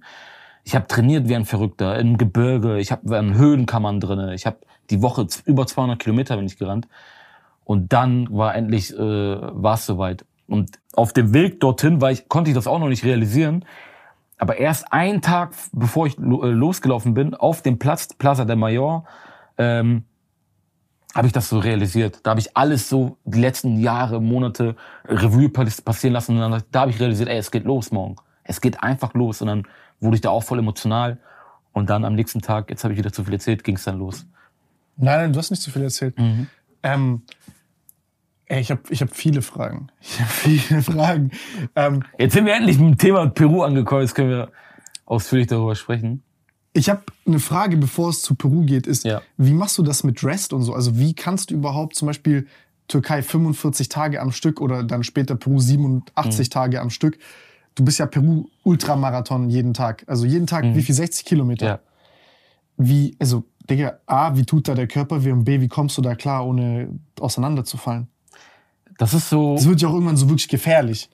Also, wir reden ja nicht so von so, ja, das tut bisschen weh und so und das ist Wille und so, sondern das ist ja wirklich gefährlich. Ja. Also, du wirst ja auch mit einem Arzt oder so davor gesprochen haben, die werden dir auch sagen, so, mach das mal lieber nicht, Junge. Nee, nee, einfach, was ich gelernt habe, bei mir durch diese Grenzen, die ich gehe, diese körperlichen, menschlichen Grenzen, habe ich Erfahrungen gemacht, wo ich weiß einfach, dass äh, der menschliche Körper einfach viel mehr kann, als man glaubt und dass sich der Körper an die Belastung immer sich gewöhnt. Mhm. Ja, die ersten Tage, Wochen sind natürlich mega hart, der wo du ey, richtig Schmerzen hast und dann irgendwann kommst du an so einen Punkt, äh, wo du dich halt so ein bisschen dran gewöhnst, wo du weniger Schmerzen hast, wo du einfach ja der Körper gewöhnt sich einfach an, einfach an die Belastung. Und das zu wissen, gibt mir halt einfach diese, dieses Vertrauen daran, wo ich weiß, ey, erstmal wird's hart und dann äh, mache ich das einfach. Und jeden Tag das zu laufen und ohne Pause, ne, das ist wichtig, das verstehen viele nicht. Viele fragen dann mal, ey, warum machst du nicht mal einen Tag Rest Day während der Reise? Äh, nein, das wäre das Schlimmste, was man machen könnte, weil der Körper würde runterfahren. Und wenn der dann runterfährt, ist over. Dann, dann kommen die ganzen Schmerzen, dann kommen die ganzen Symptome. Aber wenn du die ganze Zeit in so einem Hoch bleibst, dann bleibst du auch da, weißt du? Deswegen war es für mich auch sehr wichtig, jeden Tag in Bewegung zu bleiben, jeden Tag weiterzulaufen. Aber wie, es musst du mir erklären, wie ist das, weil es ist übel faszinierend, weil es gibt ja keinen, der das so macht. Wie ist es, wenn du in Deutschland bist? Oder, oder also wie trainierst du dann hier? Also wie machst du dann hier Pause, wenn du trainierst? Wenn du jetzt nicht im Wettkampf bist? Ja, ich bin das ganze Jahr über natürlich am, am Trainieren sehr intensiv, aber äh, natürlich glaube ich auch an Regeneration ist natürlich sehr sehr wichtig, ne? Und für mich ist so der Schlaf wichtig. Und es gibt auch andere Dinge, die Ernährung und alles. Ähm, aber so ein, Wett, äh, so ein Wettkampf sage ich schon. Für mich ist das ein Wettkampf. Diese diese Reisen, die ich mache, diese Projekte, die ich, äh, das ist ja für mich mein Wettkampf. Und äh, da höre ich dann nicht auf, wenn ich irgendwie müde bin, Schmerzen oder was auch immer. Ja, klar, aber wie ist es, wenn du jetzt trainierst in Deutschland? Also machst ja. du dann zum Beispiel fünf Tage Training und zwei Tage Pause oder was ist so dein. Nee, ich habe da keine Routine. Ich habe da kein, ich trainiere nicht nach irgendwie spezifisch nach Plan. Ich, ich kenne, glaube ich, meinen Körper so gut wie kein anderer.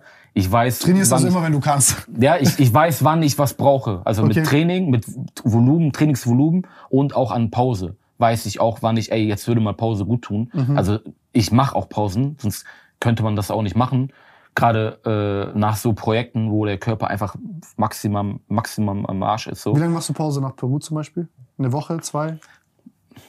Witzig, hört sich auch voll komisch an, aber ich bin angekommen in Lima und am nächsten Tag bin ich nochmal laufen gegangen in Lima. Aber nicht, ja, aber nicht, weil ich dachte, ey, ich kann jetzt nicht, aber das ist auch wichtig, weil man darf nicht abrupt aufhören. Ja, von 100 auf 0. Ja. Deswegen, ich, ich habe äh, auch gedacht, so, und für mich, du musst dir vorstellen, ich habe jeden Tag, war ich beschäftigt, von morgens bis abends, wie so ein voller Terminkalender. Yeah. 87 Tage. Und dann hatte ich auf einmal voll viel Zeit. Was mache ich jetzt? Und dann bin ich halt laufen gegangen nochmal in Peru. Ich war dann halt noch fünf Tage oder so in Lima, bevor ich dann zurückgeflogen bin. Und dann bin ich dann einfach laufen gegangen. Und das war schon für mich Regeneration in dem Moment, weil es ist ein großer Unterschied, ob man jeden Tag einen Marathon läuft oder dann halt nur 10 Kilometer zu 15, 20 Kilometer läuft dann in, Lima. Und das war dann für mich schon Regeneration genug.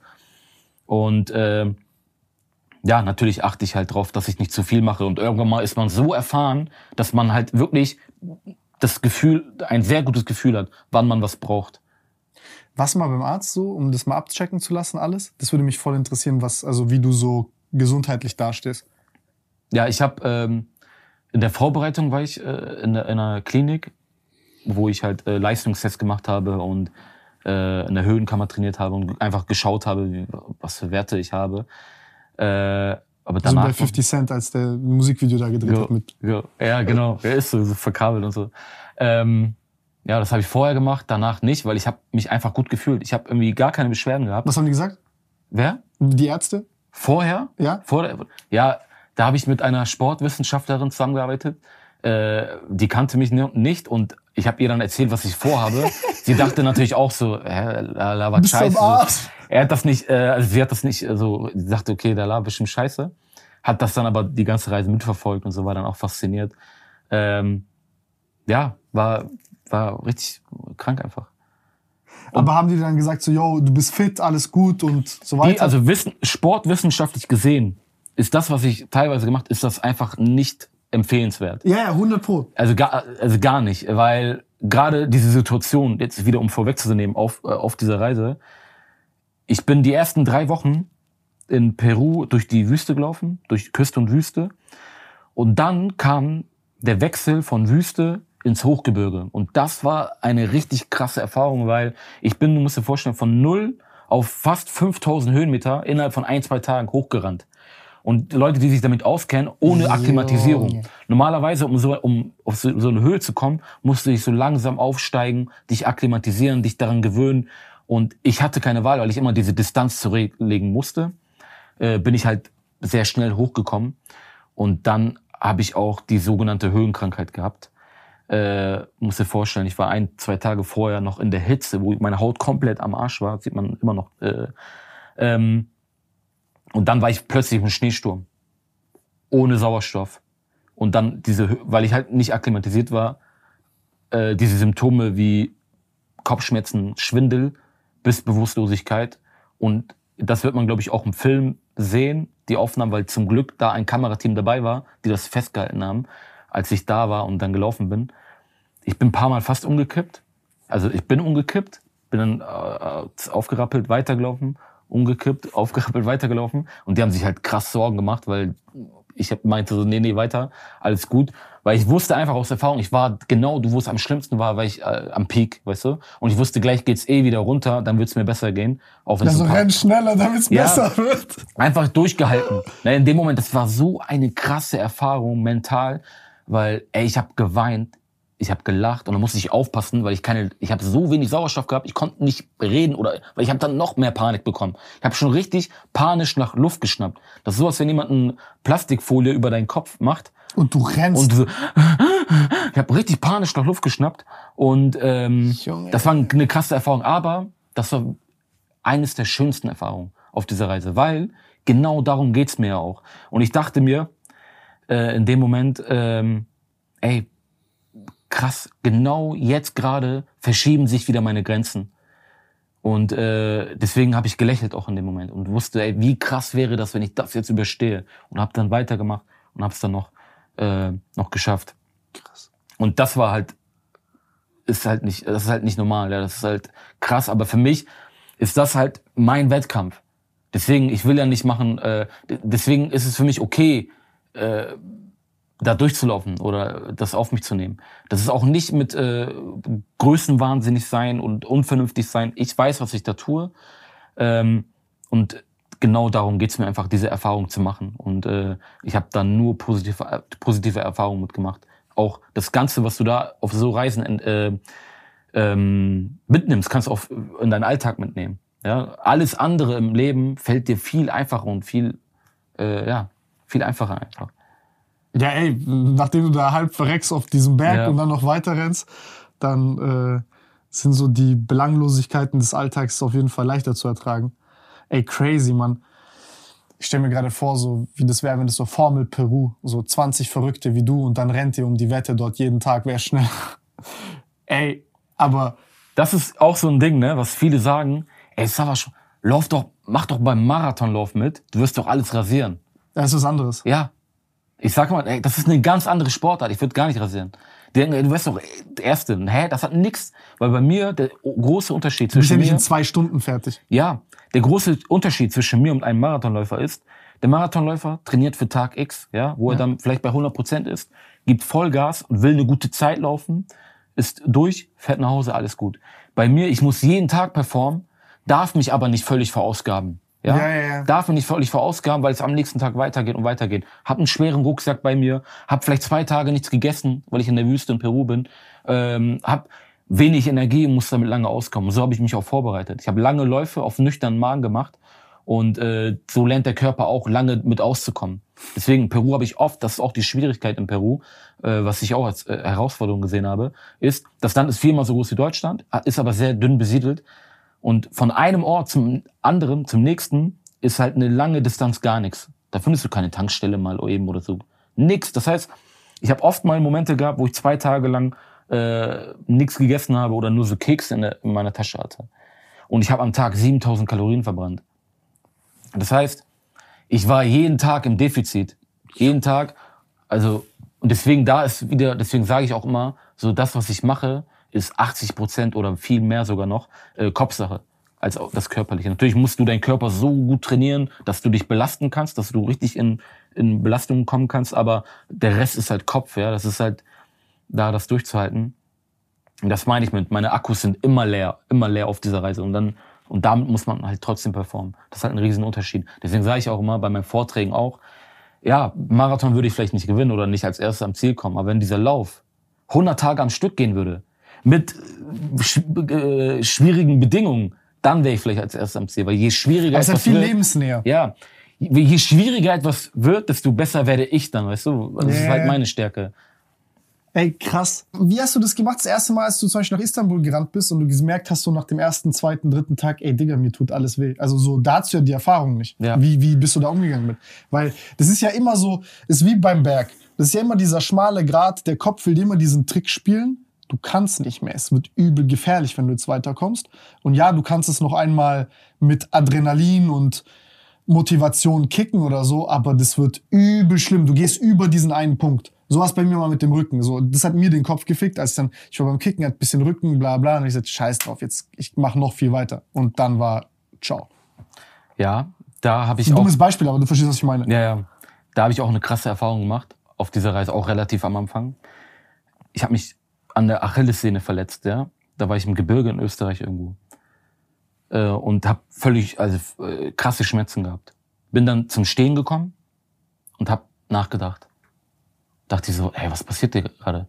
Also muss ich jetzt aufgeben oder was? Dachte ich mir. Und äh, ich habe dann so ein bisschen, dann habe ich mir diese bildlich vorgestellt, wie ich aufgebe. Was passiert? Wie fühle ich mich dabei? Und in dem Moment kam das halt nicht in Frage. Der Wille war einfach so groß, dass ich dann, also nicht die Schmerzen wegblenden konnte, aber ich konnte einfach, weil mir das so wichtig genug war, konnte ich weiterlaufen. Und dann, und diese, wie du schon sagst, das ist eine Verletzung, das kannst du ja nicht mit Motivation nur wegblenden, das bleibt ja da. Und das, die nächsten Tage war meine Wade völlig taub, ich bin humpelnd den Marathon gelaufen und jeder Schritt hat wehgetan. Aber ich sag dir dazu eine Beisp ein Beispiel, damit du verstehst, wie besessen ich davon bin.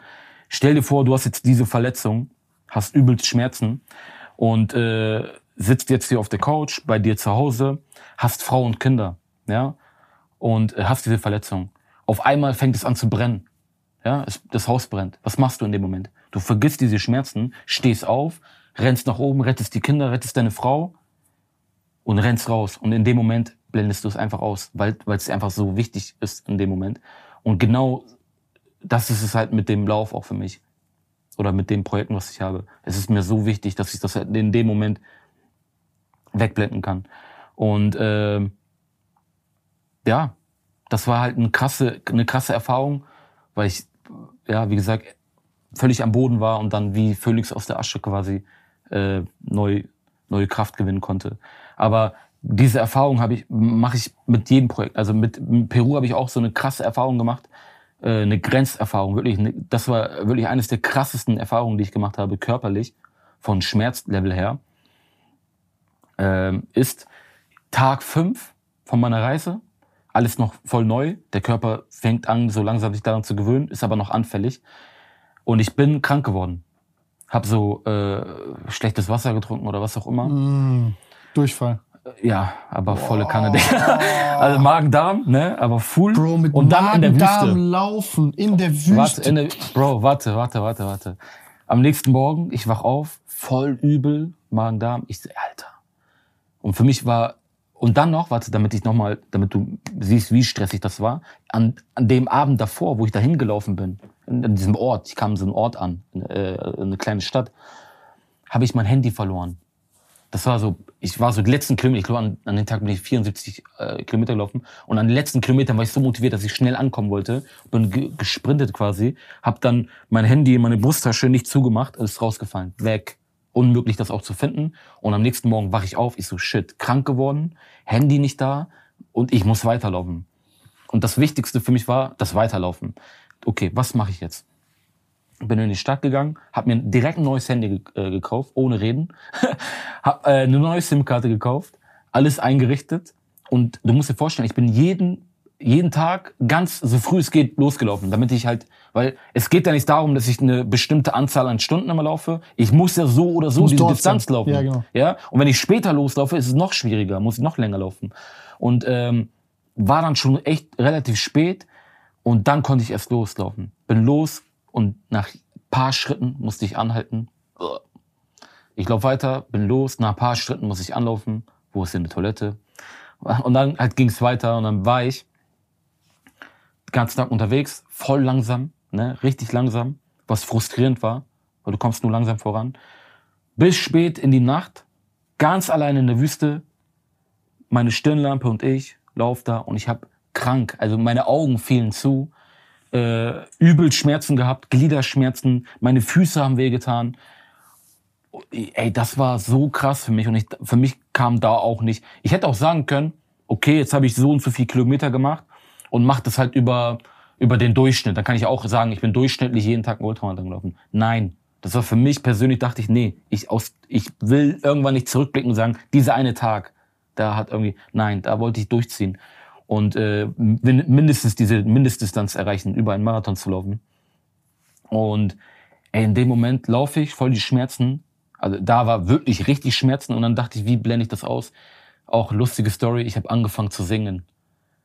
Und das Ding ist, ich kann nicht singen, ich kenne keinen Text auswendig, ich kenne keinen Text aus, ich, wenn ich, ich könnte nichts sagen.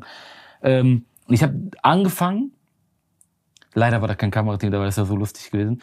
Ähm, ich habe angefangen, Selbstgespräche zu führen, das aber zu singen, damit ich auf gute Gedanken komme oder die Schmerzen so ein bisschen wegblenden kann. Und das hat voll geholfen. Also du musst dir vor, ich laufe da so, ich laufe hier gerade in der Wüste und ähm, also richtig krass einfach. Und ich dachte mir auch in dem Moment, ey, was ist das? Voll dunkel. Und dann sehe ich mindestens geschafft und genau da, wo ich gerade war, habe ich mich hingelegt und äh, bin eingeschlafen. Am nächsten Morgen ging es dann weiter. Dann ging es dir besser? Nee, also äh, es ging dann ein paar Tage lang, aber ich konnte dann irgendwann wieder in einer Unterkunft äh, pennen und so konnte ich mich ein bisschen erholen. Äh, aber dann, wie gesagt, irgendwann. Aber du hattest Wasser und so. Ja, ja, genau, hatte ich dann. Aber oft habe ich auch, wie gesagt, äh, nicht mehr so viel da. Also ich habe auch zum Beispiel auch Tage gehabt in der Wüste, wo ich nur noch so eine halbe Flasche hatte. Und dann, ich dachte mir so, okay, wie komme ich jetzt damit aus? Bis ich habe natürlich immer auf die Karte geschaut. Ich wusste immer, alle paar Tage mindestens werde ich irgendwo ankommen, ne, wo ich wieder voll reinhauen kann. Auch die Kalorien wieder so ein bisschen, äh, immer, deswegen mal zwei, drei Teller bestellt. Und in dem Moment hatte ich nur noch diese halbe Flasche. Bro, die Hitze einfach krank, weil die Sonne voll nah am Äquator, Haut völlig zerfetzt. Ähm, dachte mir, okay, jetzt einen Schluck trinken, dann heute Abend vorm Schlafengehen einen Schluck, dann morgens nochmal zum Frühstück so einen Schluck. Ich musste mir diese halbe Flasche aufteilen, so weißt du. Und es ging halt, weißt du, es, es ging halt gerade noch. Bro, nimm noch einen Schluck. Ich will, wenn ich davon rede, ne, du merkst gerade, ich habe so einen Pop, den Pappmaul bekommen. Digga, nein, ich merke, also ich krieg Pappfresse, wenn ich, wenn ja, ich daran trink, denke, wie ich auch. im Dinger bin mit. Alter, du bist, du bist ein, ein Monster, ehrlich, du bist ein Monster. Und deswegen, als ich dann nach diesem Moment, das habe ich auch niemals vergessen, ankam, wieder an einen Ort, ey, ich habe mir eine, äh, eine kalte Cola bestellt mit, mit Zitrone, Eiswürfel. Ich habe, glaube ich, mein, mein, mein Handy dahingestellt, um meine Reaktion zu filmen einfach. Ey, ich habe fast geweint. Vor Freude. Weißt du, das war so ein krasser Moment nach, nach tagelang, weißt du, Verdursten. Ähm, deswegen, das ist auch das Schöne an dem, was ich tue. Man lernt so kleine Dinge einfach zu schätzen. Für mich, gerade nach diesen 87 Tagen in Peru, wo ich so viel verzichtet habe, auch auf Essen, ich habe mich vegetarisch ernährt auch, ähm, wieder anzukommen. Machst du generell vegetarisch oder nur dort? Nee, nur dort habe ich, weil einfach aus religiöser äh, Sicht, weil ich nur Halal-Fleisch esse. Ah, die haben nur Schwein oder was? Nein, nicht nur, die haben einfach kein Halal-Fleisch. Ah, Halal-Fleisch, ah, die haben ja. die, die, okay, okay, okay. Deswegen nicht. dachte ich, okay, äh, dann esse ich halt gar kein Fleisch. Und das war halt in Peru auch so schwierig, weil es war sowieso schon schwierig, immer Essen zu finden. Ja, weil selbst wenn du an kleinen, weil du musst dir vor, ich bin ja nicht in großen Städten immer. Ich bin in ganz kleinen Dörfern manchmal und da ist nur so ein, zwei Hütten und die haben da halt nur Fleisch oder so. Und dann musste ich denen voll oft erklären, ich kann nicht Algo sin Carne und, und irgendwelche Beilagen. Ich war aber froh, wenn ich irgendwas überhaupt gefunden habe. Aber das meine ich mit, als ich dann ankam, habe ich alles geschätzt, weißt du, wenn ich wieder essen konnte oder einen guten Kaffee wieder zu trinken. Das war alles nicht normal oder gut, also zu duschen, also Kleinigkeiten einfach, äh, die man dann schätzen, äh, schätzen, äh, zu schätzen lernt. Und das liebe ich auch äh, daran. Ich liebe einfach alles daran. Und das ist auch so ein Teil daran. Und die ganzen Erlebnisse und äh, alles weitere. Krass. Was gab's da noch so für Momente, wo, ähm, Alter, Digga, 87 Tage. Was war die längste Distanz, wo du so ohne Menschen dann gelaufen bist? Also wo du draußen schlafen musstest und alles? Boah, weiß ich nicht mehr. Aber es, es war halt mal ein paar Tage nur. Ich habe natürlich immer vorher geschaut. Äh, war auch sehr wichtig, weil sonst kann es auch lebensgefährlich werden. Aber ich habe immer gesehen, okay, es äh, kommt immer mal wieder was. Ähm, ja, aber oft habe ich auch die Momente gehabt, wo ich halt völlig alleine bin, kein Handynetz habe und dann ist man halt äh, in, mit den Gedanken ganz alleine. Ja? Aber das waren auch äh, schöne Momente. Und ich habe auch natürlich nicht so schöne Erlebnisse gehabt, weil ich war dann schon ein paar Wochen im Land und dann hat es angefangen mit der politischen Situation in Peru. Ähm, der Präsident wurde verhaftet mhm. und das Land hat komplett verrückt gespielt. Die haben, waren natürlich dagegen, die, das größte Teil. Und äh, gab es richtige Aufstände mit, also Krieg gegen Polizei im ganzen Land verteilt. Flughafen wurden übernommen, Barrikaden, äh, brennende Barrikaden. Wie viele Menschen Tage warst du schon in deinem Ding? Ich war, ein paar, ich war schon drei, vier Wochen im Land und ich war halt mittendrin dann, ne? Boah. Mittendrin. Wie hast du das mitbekommen, dass es passiert Nachrichten. Ist? Also ich habe, äh, ich saß ja auch öfter, wenn ich mal im Restaurant war, Nachrichten, das bekommt man mit. Die Leute sprechen auf, rein auf einen. Das ist Thema da. Das war schon richtig krass. Sogar in Deutschland hat man, zu der Zeit habe ich das gesehen, wurde davon viel berichtet auch. Und äh, das war krass, weil die Erfahrung habe ich auch gemacht, wo ich dann durch brennende Barrikaden laufen musste. Und äh, ich war dann in so einem kleinen Dorf. Am nächsten Morgen wollte ich weiterlaufen. Auf einmal plötzlich war, war da gesperrt. Ganzen Dorfbewohner da, Wache gestanden. Nein, niemand kommt hier durch. Und ich war zum Glück zu Fuß, Ja, die ganzen Autos sowieso, die konnten gar nicht mehr. Ähm, kon, hab dann versucht, mit denen zu reden. Und die haben dann gesagt, unter einer Bedingung, haben dann ein Stück Papier genommen oder Pappe, haben dann äh, Cierre del Congreso geschrieben, also schließt das Kongress und haben mir das so in die Hände gedrückt und gesagt, ja, du stellst dich jetzt politisch auf unsere Seite. Und das war ein richtig krasses Gefühl, weil ich habe mich echt unwohl damit gefühlt. Ich dachte, was, also ich lass mich da raus, weißt du? Ich will damit nichts zu tun haben. Aber ich musste, um da einfach durchzukommen, äh, stehe ich da, musst dir vorstellen, da sind auch Bilder im Buch, da sieht man auch ein Bild äh, dazu, wie ich da das Schild halte, neben mir diese äh, Dorfbewohner und die sehen auch so aus wie. So mit Mistgabel und allem? Nein, nicht Mistgabel. nee, aber das waren schon, also da will ich nicht, äh, lieber mich nicht anlegen. Und damit konnte ich dann auch passieren. Und die haben mir dann auch geraten, ey, behalt das Schild lieber bei dir. Es werden noch mehrere Barrikaden kommen. Das wird dein Freifahrtschein sein. Und, das hast du dann äh, behalten? Habe ich dann behalten erstmal. Kam, an, den, an dem Tag kamen noch zwei, drei Barrikaden. Und? Ja, war, war alles gut. Wie gesagt, zu, zum Glück war ich zu Fuß. Manchmal habe ich mich, wie gesagt, ich bin nicht aufgefallen. Das war das Gute. Aber hätte auch das Gegenteil passieren können, dass du in eine Gruppe kommst, die das halt anders gesehen hätte oder so? Ja, aber wie gesagt, im Nachhinein, wenn ich jetzt sage, ich habe echt auch mal Glück gehabt. Nicht am zur falschen Zeit am falschen Ort zu sein. Weil es gab auch Orte, wo es gerade richtig schlimm war, die Situation, wo ich auch noch auf dem Weg dahin war. Und zum Beispiel in Cusco, das ist auch eine große Stadt, äh, da war es richtig Ausnahmestimmung, äh, Situation. Und äh, ich kam an, rein zufällig genau an Weihnachten. Und da war dann halt Waffenstillstand quasi und dann war alles gut.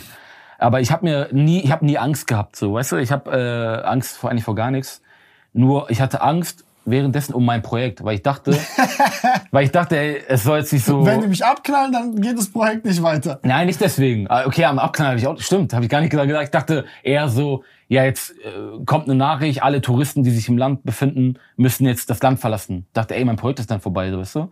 Darüber habe ich mir Gedanken gemacht. Ähm, ja, und dann war auch noch was dazu kam. Ich habe ja sowieso schon Schwierigkeit gehabt, jeden Tag Wasser und äh, Nahrung zu finden. Und dann war es noch schwieriger, weil die gestreikt haben und alles war zu. Oh, stimmt, dann kommen ja keine ja. Nahrungsmittel und so. Und das Ding ist, ich bin in so kleinen Dörfern unterwegs, da gibt's eh nur so einen kleinen Supermarkt so, und das war auch zu. Und dann musste ich da klopfen und betteln und sagen, ey, verkauf mir was. So, egal was, Schoko, Chips, egal was. Und äh, das war halt auch noch äh, die Schwierigkeit, die dazu kam. Waren die dann leer, die Supermärkte irgendwann, oder? Wie, was, was, wie war das dann? Nee.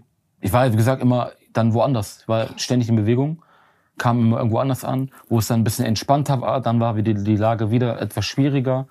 Ähm, ja, das war so die Schwierigkeit, die noch dazu kam. Und dann ging's halt, äh, war ich noch im Gebirge und ich hatte einen Tarp dabei, da habe ich noch kein Zelt gehabt. Da habe ich einen Tarp gehabt und muss man auch irgendwo anbringen.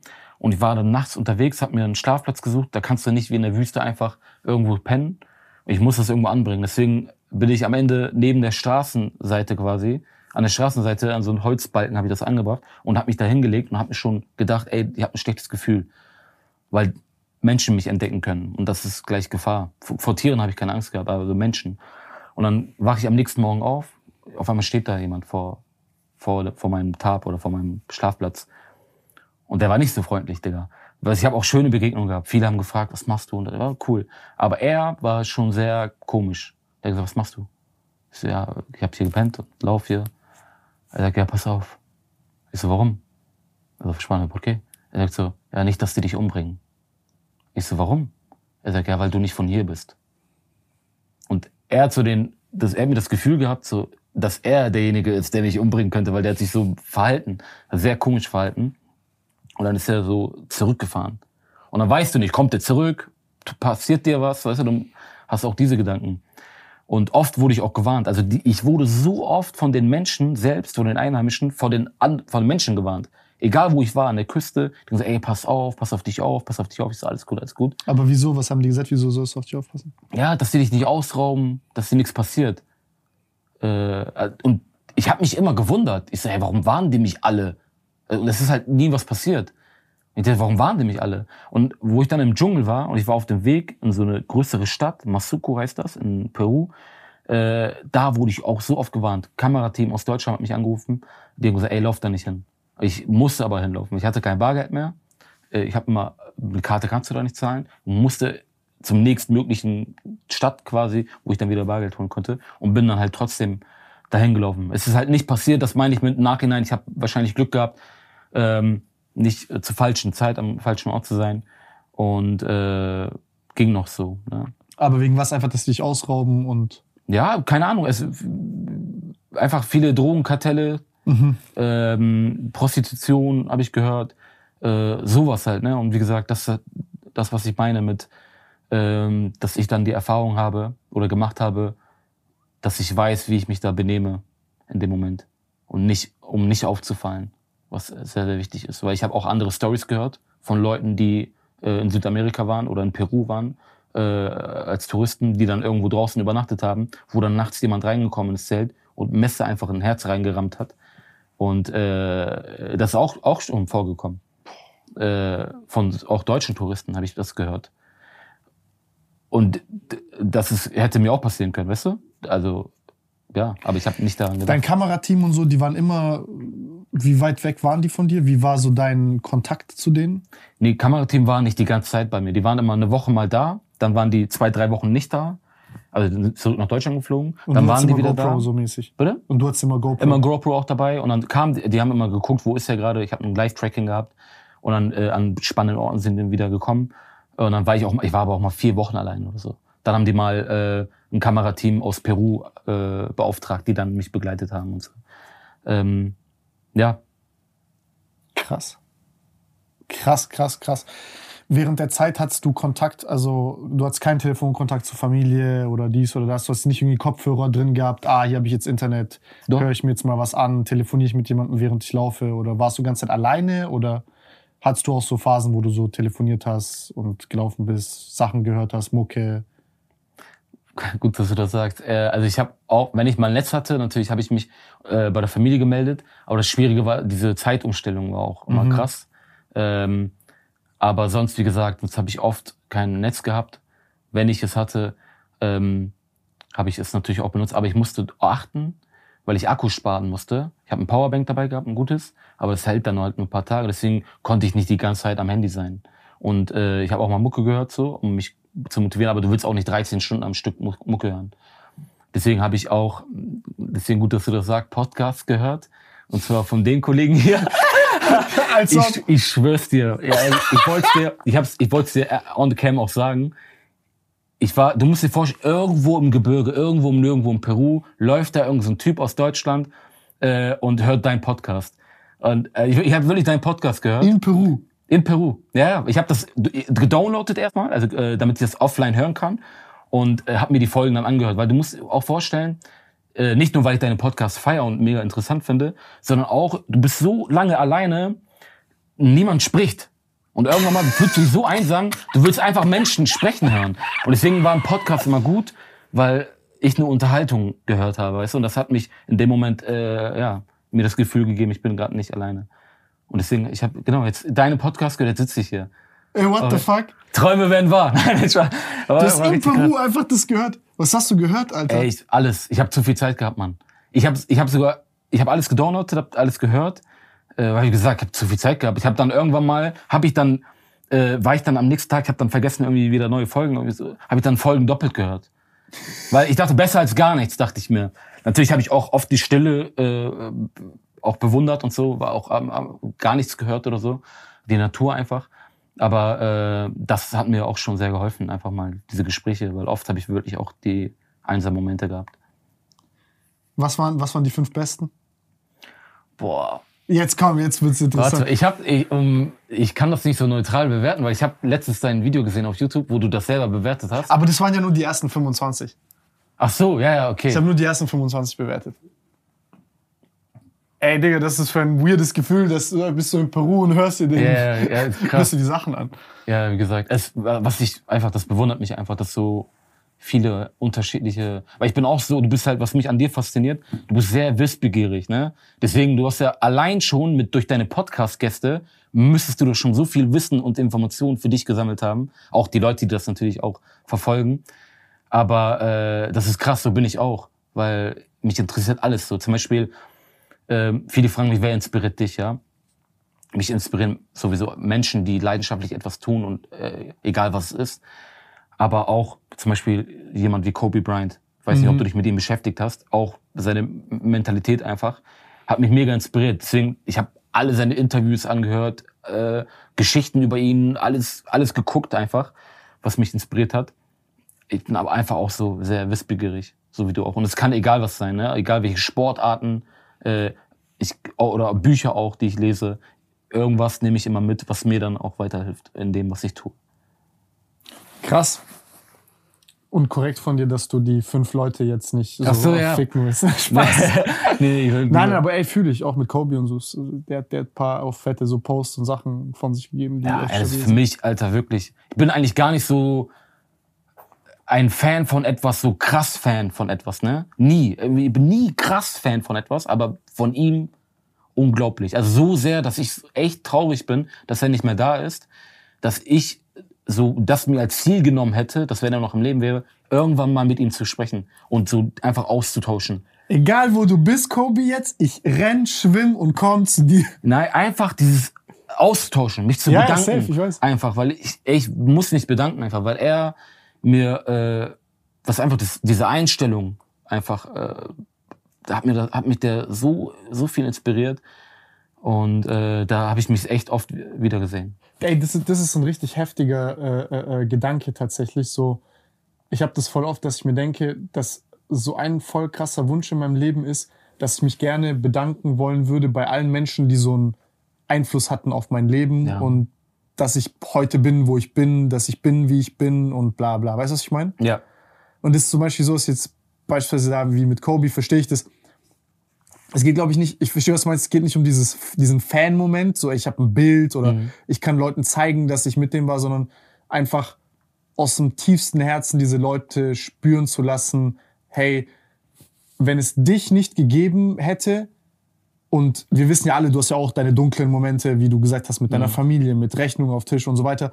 Und auch jetzt gerade wird ja so, ey, ich habe dir gesagt ganz am Anfang, ich habe geflennt, als ich diese Dinge gesehen habe von ja. dir, wo du da angekommen bist, so und zwar so für mich so, weißt du, also auch danke dafür. Jetzt bin ich in der Situation, dass mhm. ich jemandem Danke sagen kann. Vor allem, ich meine, ich liege hier gerade da und so, weißt du, ich gucke mir das an und das ist für mich so auch Motivation. Ja, Mann, du kommst da raus und so weiter. Ähm, es ist schön, einfach diese Leute das halt spüren zu lassen, was für einen riesen Unterschied das in deinem Leben macht. Ja. So. Also genau das ist auch mein Lebensziel Nummer eins. Ich will irgendwann mal zurückblicken und sagen können, ich habe sehr viele Menschen inspiriert. Und ich bekomme diese Nachrichten, also von den unterschiedlichsten Menschen, die ich erreiche ähm, wirklich, also teilweise auch krebskranke Menschen, mhm. die in Therapie sind, in Chemotherapie und dann sagen, ich habe höllische Schmerzen, bin im Krankenhaus und musste irgendwie komischerweise an dich denken. Und das hat mir Kraft gegeben. Und das ist für mich so viel wert. Das ist für mich mehr wert als irgendwie äh, jetzt äh, wirtschaftlichen Erfolg. So, das ist für mich wirklich, äh, wo ich wirklich stolz drauf bin.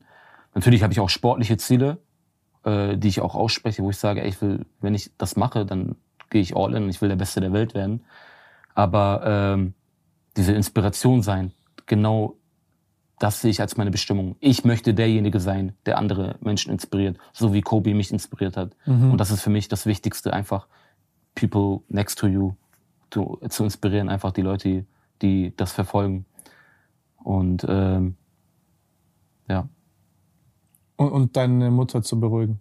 Und deine Schwester? Nein, beruhigen kann ich sie niemals. Also, du weißt du, wie so ausländische Mütter sind? Die machen sich, ich könnte King Und du könntest fünf Millionen im Jahr machen, damit die würde sagen, geh was Gescheites also, machen. Nein, nein, nein, jetzt respektieren die das natürlich. Ne? Also das hat schon einiges geändert, jetzt mit meinem Buch, mit dem Film, mit äh, alles andere.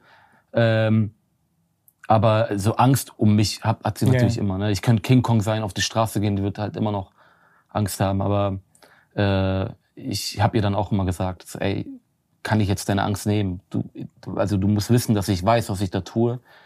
Und äh, ich würde mich niemals bewusst in so Gefahr begeben. Ich weiß, was ich da tue und dass ich das schaffen kann. Jetzt sag mir mal die fünf, jetzt will ich das wissen. Boah, ich, ich, ich kann dir das gerade nicht so wo du Inspo rausgezogen hast? Was äh, positive ich, Eigentlich Sachen muss ich auf mein Handy schauen, ob ich das immer noch. Ja, ich habe ich hab das bestimmt noch so gespeichert. Weil jetzt interessiert mich da dein Geschmack. Was was was was hört man für Themen und Sachen an, während man in Peru um ey, alles, Leben Mann. Ich, ey, ich habe auch die Folgen mit den ganzen äh, YouTuber-Kollegen von dir, habe ja? ich mir auch angehört, natürlich. äh, alles. Also in dem Moment. Du bist krass. Das ist nicht nur auch immer was zu lernen, das ist einfach auch mal in dem Moment auszuschalten ja, für mich ja, gewesen. Ja. Einfach mal auch lachen können. Deswegen bin ich auch voll am Lachen gewesen. Digga, das, das, das äh, schockiert mich. Ja, ich kann dir, ich kann dir, ich, ich, ich, ich sag dir gleich, ich sag dir gleich. Ich kann dir jetzt gerade nicht sagen. Aber, ja, wenn es dir einfällt, sag einfach. Ja, für mich ist immer, habe ich auch schon gesagt, der Reiz immer wichtig, etwas zu tun, was unmöglich scheint, es dann aber trotzdem zu tun. Ähm, und habe eine verrückte Idee. Wie gesagt, die Grenzen haben sich ja nochmal verschoben. Ja. Und äh, ich also du musst jetzt nochmal krasser machen, sagst ja, du? Ja, auf jeden Fall, weil wie gesagt, ich habe um ein sportliches Ziel zu tun, ich will der Beste der Einmal Welt werden. um den Mond. Ich sag's dir, ne, das hat auch als Witz auch. Äh, hat ein Kumpel auch von mir gesagt, er sagt so, ey, wenn jetzt irgend so ein Riesensponsor sagen würde, komm, wir haben finanzielle Mittel, wir schicken dich jetzt äh, auf den Mars oder was auch immer und du läufst da als erster Mensch so ein Marathon, Ultramarathon, was auch immer. Aber die Überlebungschance ist 50-50, dass du wieder auf die Erde kommst. Würdest du das machen? Was glaubst du, würdest du? Was glaubst also, du? Was ich und ein normaler Mensch sagen würde. Ja, äh, natürlich, jeder. was glaubst du, was ich machen würde? Ich glaube leider, dass du es machen würdest. Ja. Äh, ich würde, ich würde dich, ich, ich, ich würde mir so wirklich so echt mehrere Stunden nehmen, mhm. um Telefonterror bei dir zu machen, um dir davon abzuhalten, das zu machen. Ja, das Gute, würde ich mal sagen, ist, okay, ich habe ich hab eine Familie, die sich Sorgen um mich macht, aber ich bin halt wirklich frei, indem ich äh, halt nicht verheiratet bin oder keine Kinder habe, ja. Deswegen kann ich halt so Stuff machen gerade. Und äh, das hat mich auch wiederum beflügelt, jetzt mit meinem nächsten Ding, wo ich gesagt habe, ey, jetzt will ich einfach mich international ein Statement setzen, wo ich sagen kann, hey, hier bin ich, ich bin der Beste, schaut mal auf mein Projekt. Deswegen plane ich etwas, was es so noch nie gegeben hat. Ähm, will nicht so viel verraten, weil das gerade in der Entstehung. Was ich verraten kann, ist, äh, ich arbeite weiterhin mit der Filmproduktion zusammen. Mhm. Und wir wollen das war meine Idee, nicht einen Film nochmal machen, was jetzt bald auch im Kino erscheint, sondern eine Doku-Serie. Also, also so wie Netflix-mäßig. Äh, ja, also der Film wird wahrscheinlich auch auf Netflix kommen. Aber der Trend geht immer mehr nach äh, Doku-Serie, aber das ist auch nicht der Grund, weil mein Projekt so äh, lang ist, also lange dauern wird und ich an so vielen verschiedenen Orten der Erde sein werde, ähm, dass es halt mehr, mehrere Folgen braucht. Ähm, und das Ganze wird diesmal auch auf Englisch stattfinden. Das sind die ganzen O-Töne. Und weil ich halt international mich einfach beweisen möchte, ja.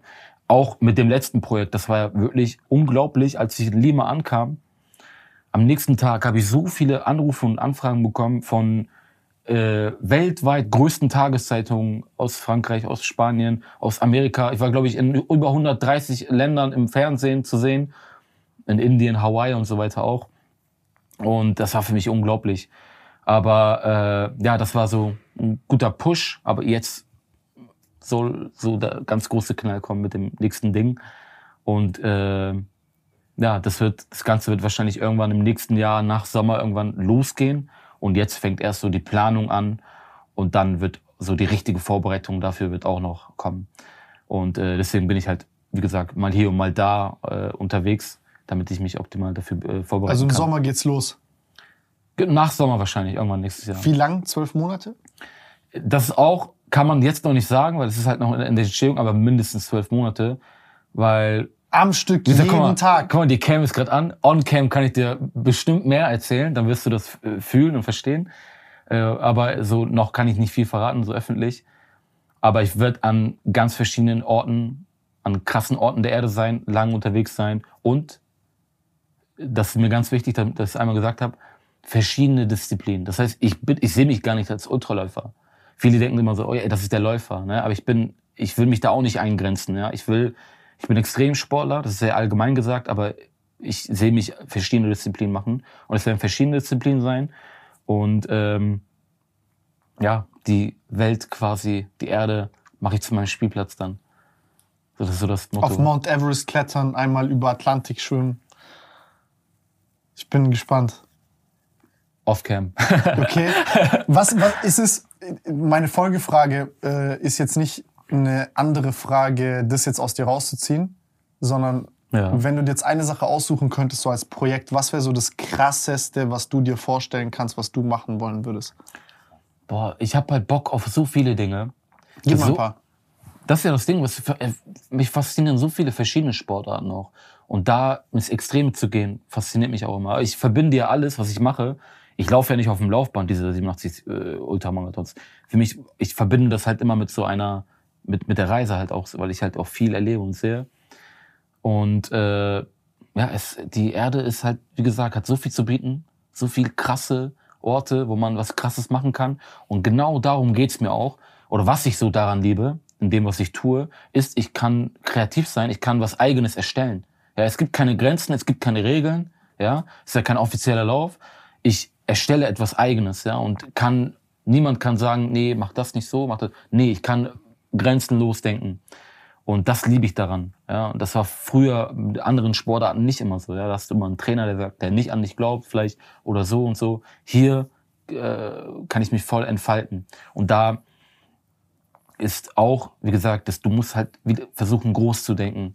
Und da bin ich halt jemand, der wirklich sehr groß denkt und grenzenlos denkt. Zum Beispiel, wenn ich eine Idee habe zu einem Projekt, dann lasse ich mir Zeit damit, guck mich, guck so, wie ich mich in einer Woche damit fühle oder in ein paar Wochen. Und dann denke ich so, nee, ich versuche nochmal größer zu denken und vergrößere diesen Gedanken, den ich dann habe. Und äh, ja, einfach, ich möchte Dinge tun, die einzigartig sind, die noch keiner so gemacht hat. Und das ist halt auch schwierig. Ne? Mittler, heutzutage gab es ja schon irgendwie fast alles gefühlt. Aber dann kommt halt die Kreativität ins Spiel, das irgendwie anders zu verpacken, anders was anderes zu machen. Und da äh, habe ich Ideen für die nächsten zehn Jahre gefühlt. Krass. Wir müssen später mal über die eine Sache reden, da habe ich ein paar Fragen. Ähm, würdest du schwimmen auch zum Beispiel? So, so ganz abgefuckten Scheiß, keine Ahnung von. Ich meine, stell dir vor, keine Ahnung, du schwimmst irgendwie von, jetzt auf ganz krass gesagt, von Europa nach Amerika. Ich glaube, das ist komplett impossible, aber was? Nee. Nee, also doch, ist also äh, nicht das jetzt, aber auch, also auch Schwimmen ist ein Teil, weil. Weil da will ich mir richtig in die Hosen scheißen. Weil das glaube ich nochmal, also so äh, Fahrradfahren, aber ja, aber dann laufen, gottlos, aber Schwimmen, glaube ich, wäre so. Ja, es gibt auch andere äh, Disziplinen, die noch kommen, dazu kommen. Aber ähm, gerade bei diesem Schwimmding, da musst du, da muss ein Team dabei da Dann haben, brauchst du ne? ein Team, weil das sonst ist, bist ist du okay. tot. Dann geht's halt nur um das Sportliche da. Aber ähm, ja, also wie gesagt, es gibt keine Grenzen. Ich, alles, was mit Ausdauersport zu tun hat, ne, wo wirklich, wo, die, wo du mit Willenskraft so viel rausholen kannst. Und natürlich, wenn ich jetzt zum Beispiel eine neue Disziplin mache und damit ein Extremprojekt plane, dann äh, beschäftige ich mich damit, bereite mich vor, bin da auch wieder, wie, und das reizt mich auch, wieder was Neues lernen und da wirklich richtig Gas geben und dann wirst du auch richtig gut darin. Deswegen ist mein Mindset immer, du kannst alles und jeder sein, der du willst. Zum Beispiel jeder, der gesund und fit ist und so, kann sagen, ich entscheide mich, ab morgen möchte ich auch Extremsportler werden. Und dann ist halt nur, okay, wird er halt die Einstellung haben, aber jeder könnte es theoretisch gesehen auch schaffen, etwas zu lernen und richtig gut darin zu werden, ein Experte darin zu werden. Und ähm, in kurzer Zeit auch. Deswegen, weil ich das weiß setze ich mir keine Grenzen. Das, das können auch Dinge sein, die ich äh, noch nicht vorher gemacht habe. Aber dann bereite ich mich dementsprechend vor, werde dann richtig gut darin und der Rest, da vertraue ich einfach auf meinen, auf meinen Kopf, weil ich weiß, egal wie schwierig äh, die Situation wird, ähm, ich werde niemals aufgeben. Und das gibt mir halt das Selbstvertrauen in dem Moment. Wie ist es für dich, ähm, Hast du diese eine äh, Strecke gesehen? Ich weiß nicht genau, wo, wo die überall lang geht, aber es ist so die längste Strecke, nein, die man. Nein, Tim. Ich sag's dir mal eine Sache, ne? Was? Ich wurde, also mir, diese Strecke, diese längste zu Die wurde wahrscheinlich 100.000 Mal geschickt. Bro, 100.000 Mal Leute markieren mich unter irgendwelchen Videos, schicken mir das. Ich, das ist, ich sehe das als Kompliment. Weil die sagen, ey, Bro, wir glauben an dich, du wirst es sein, der das macht. Ich glaube das, aber Digga, so viele, die denken auch immer, ich bin der Erste, also die sind die Ersten, die mir das dann halt zeigen. Aber das haben, täglich bekomme ich das, äh, also zugeschickt oder ja, ja, markiert. Und genau das will ich ja nicht. Ich will ja selber mir was erstellen quasi. Ich will nicht, dass jemand sagt, mach mal das. Und Weißt du, natürlich nehme ich mir, hole ich mir Inspiration. Aber findest du, es klingt nicht cool? Äh, was meinst du, das Projekt an sich? Ja, zum Beispiel ganz, das ist ja die längste Strecke der ja, Welt, die ist, du laufen kannst. Ja, also aber ja es, das wäre langweilig. Digga. Echt? Ich schwörste, weil rechnen wir mal ungefähr aus, ne? Äh, ich bin richtig schlecht in Rechnen. Wie viel? 22.000 oder wie 24.000 Kilometer sind das? Zum Beispiel? Äh, und dann läufst du, sagen wir mal, 60 Kilometer am Tag. Ey, du bist die ganze Zeit nur am Laufen dann. Natürlich krasse Orte, selbst das ist, macht es ja fast unmöglich. Du bist ja an, läufst an, wo du äh, an richtig äh, krassen Orten vorbei. Aber ähm, es wäre mir zu langweilig. Deswegen, wenn du mein nächstes Projekt wissen würdest, was ich davor habe, Vor allem, wie lange da ist viel dauern? mehr. Was meinst du mit dem Laufen? 60 Kilometer am Tag. Ey, ich bin richtig schlecht im Rechnen. Ich kann ja mal, ich bin richtig schlecht, einen Taschenrechner. Das, das, das, Machen wir, ich, also 22.000. Das, ja, würde ja ein Jahr dauern. 60. Jetzt habe ich wieder falsch gerechnet. Das wäre unmöglich. Ja, ein Jahr. Nee, kann man machen. Nee, das kann man Als machen. Als ob du ein Jahr.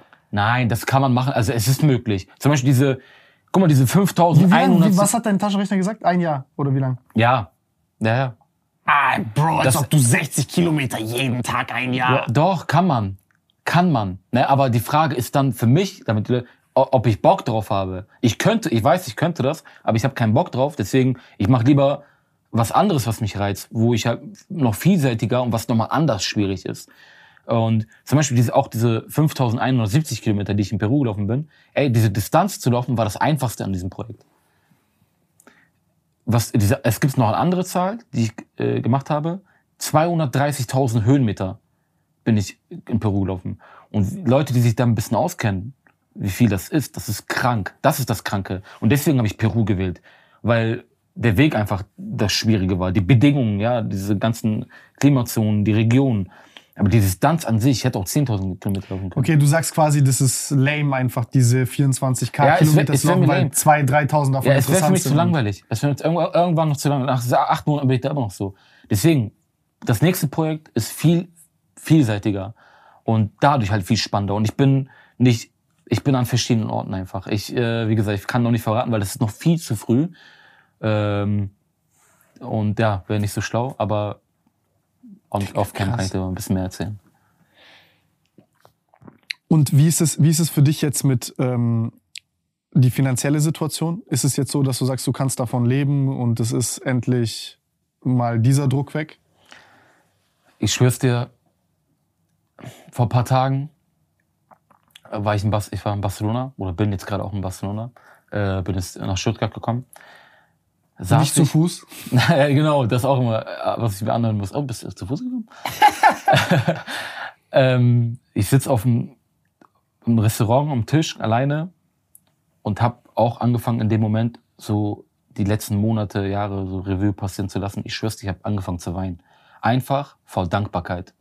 Weil ich jetzt mittlerweile äh, gut davon leben kann und äh, einfach meinen Traum lebe. Und das war für mich immer so lange Zeit so weit weg. Und ich bin ja gerade in der Phase, wo ich einfach mega dankbar bin, weil mit dem letzten Projekt, das hat halt alles verändert, ja. Ähm, und ja, deswegen, also ich, ja, also auf deine Frage, ich kann davon leben. Das ist halt auch, wie gesagt, medial auch unglaublich, nicht nur international, in Deutschland war, glaube ich, oft jeder Show dabei auch. Und, äh, und ich habe einfach gesehen, wie viel Potenzial das Ganze hat. Und äh, dass man halt viel mehr daraus machen könnte. Und dass es viele Menschen interessiert. Egal ob äh, Sportler, Nicht-Sportler. Und äh, nicht nur mit Inspiration, sondern auch, ey, viele interessieren sich dafür. Wie viele Leute schauen sich gerne so solche Dokus an, auch irgendwo, ne? Ähm, und deswegen, das ist jetzt mein Plan, äh, das Potenzial dazu auszuschöpfen und äh, da mehr zu machen. Und äh, ja, jetzt das dazu. Wie wenn du jetzt, ähm, ist es so, kriegst du da deinen Batzen, hast du jetzt regelmäßige Einnahmen? Äh, ist es, also wie, wie ist das da? Weil es mhm. ja natürlich auch viel Erwartungshaltung ist. Dann kommt dieser ganze Kopfschmerz noch dazu von, ja, okay, du sagst im Endeffekt, ey, ich will nur laufen und es wird schon cool sein. Ja, nein, aber wir müssen noch das machen. Geh noch dahin, rede da, mach da Pressetermin. Nee, nee, also ich mache immer das, worauf ich Bock habe. Das ist immer mhm. wichtig. Das ist mir, ich, weil ich bin so, ich, ich kann mich nicht verstellen, ich kann nichts machen, worauf ich nicht Bock habe. Ähm, aber ich, ich hab Bock auf, auf das alles hier. Und ähm, Bei mir ist so, man hat verschiedene Einnahmequellen. Das ist wie so ein Unternehmen, das ist auch, auch selbstständig quasi. Jetzt, mein Buch ist rausgekommen, äh, da bekommt man natürlich was. Verdient man mit Buch wirklich Geld? Ich habe von jedem gehört, die verdienen mit Buch nicht wirklich nee, Geld. Nee, es ist so, kommt drauf an, bei welchem Verlag du bist. Mhm. Wenn du beim, so auch im Musiklabel auch, wenn du beim großen Verlag äh, bist, wie ich jetzt zum Beispiel auch, bekommst du einen guten Vorschuss auch. Und äh, dann kommt es drauf an, wie das Buch, Buch performt, wie du verkaufst, ne? Und äh, wirst daran halt beteiligt. Ähm, das ist so eine Sache. Ähm, dann mit dem Film, da bekommst du vorher natürlich auch was und äh, dann danach. Und da, ja, wie gesagt, wir werden im Kino sein mit dem Film. Guck mal, womit man auch Vorschuss bekommen kann. Mit Buch und mit richtig gut laufen gehen, was Gescheites machen und nicht. Ja, genau. Und äh, aber das, ich glaube, wo man auch sehr viel verdienen kann, äh, sind die Vorträge, die ich mache. Mhm. Ich halte so Motivationsvorträge, wo mich ein Unternehmen buchen kann wo ich dann halt dann von zahlen die 10.000 Euro und sagen, ey, hier dreiviertel Stunde Rede. Und ja, genau. Äh, reise ich dahin und ähm, genau erzähle von meinen Erfahrungen, was ich gelernt habe auf meinem Weg.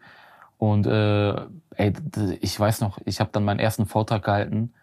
Ich habe Standing Ovations bekommen und war so voll so geschockt, weil ich wusste selber nicht, wie das ankommt, ja. Ja, man denkt so, wie bereitest du dich darauf vor? Was ja, wollen die hören? Was ist richtig voll, falsch? Ich, so, ich, weil ich habe bisher noch kein Feedback bekommen. Ich habe das vorher nicht gemacht und habe einfach so erzählt, was meine Erfahrung, was ich gefühlt habe. Ja, man, man merkt, da steht jemand, der, der hat nicht irgendwas auswendig gelernt, der erzählt aus seinen Erfahrungen, ne, die er gemacht hat. Und das hat so inspiriert, äh, dass die Leute begeistert waren. Ich glaube, ich weiß noch, der äh, Vorstand äh, hat danach mir noch geschrieben, so, ey, ganz großes Kino, so, ey, mach einfach genauso weiter. Und hat direkt mir neue Termine gegeben. Und äh, man merkt einfach auch, dass ich das aus mit Emotionen mache, weil das einfach meine Leidenschaft ist und ich das wirklich erlebt habe und gefühlt habe. Und dass es alles noch nicht so lange her ist. Auch diese harte Zeiten. Ja. Noch letztes Jahr stand ich vor dem Nichts. Du musst dir vorstellen, ich musste Pfandflaschen abgeben, damit ich mir draußen was zu essen oder trinken holen konnte fürs Training. Oder davor noch, wo ich in Hamburg war, meine Wohnung verloren habe, beim Kumpel auf dem Sofa gepennt habe, habe ich so hart trainiert.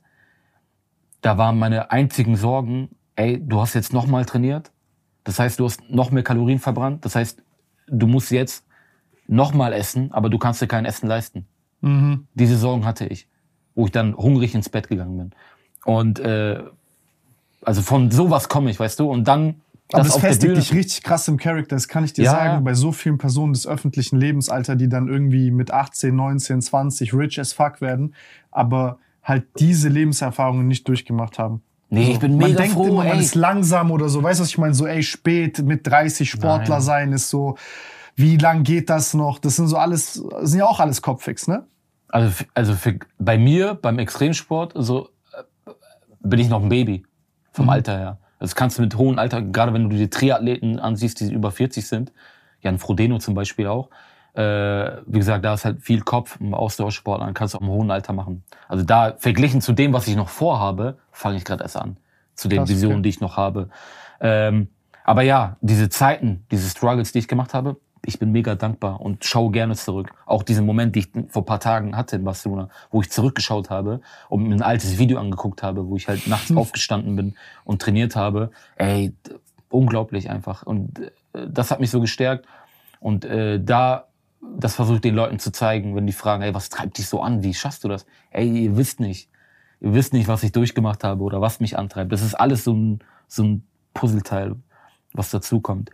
Ähm, aber deswegen fühle ich mich gerade einfach unglaublich dankbar, auch dass so ein, dass es ein Buch von mir gibt. Früher, ich habe auch jede Woche Bücher gelesen, ein Buch. Und dann habe ich, das war dann irgendwann mein Traum, wo ich gesagt habe, irgendwann mal wird es ein Buch von mir geben.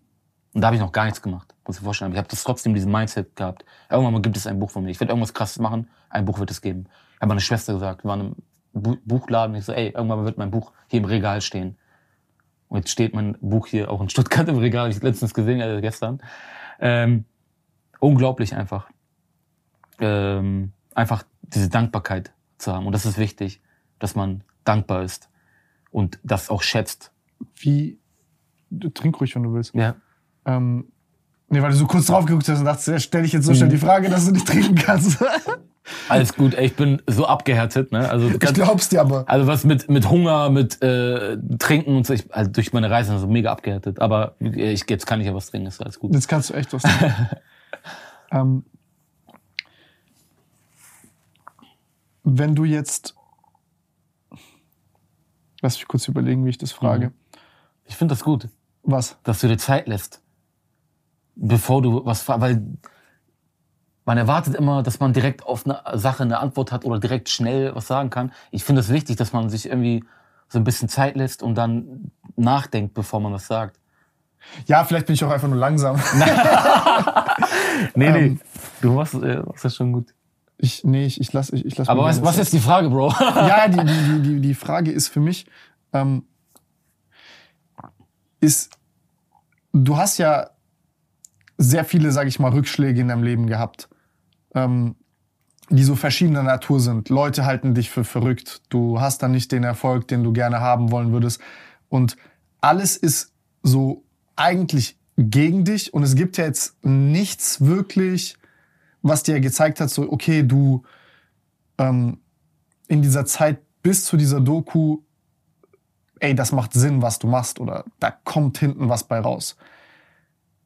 Und heutzutage jetzt viele Leute, die das jetzt gucken, wahrscheinlich sagen, ey, du motivierst mich, du inspirierst mich, die scheitern ja schon bei viel kleineren Dingen. A, die eine Sache zu finden, die sie antreibt. Ja, das ist Regel Nummer eins. Das sage ich auch bei meinen Vorträgen.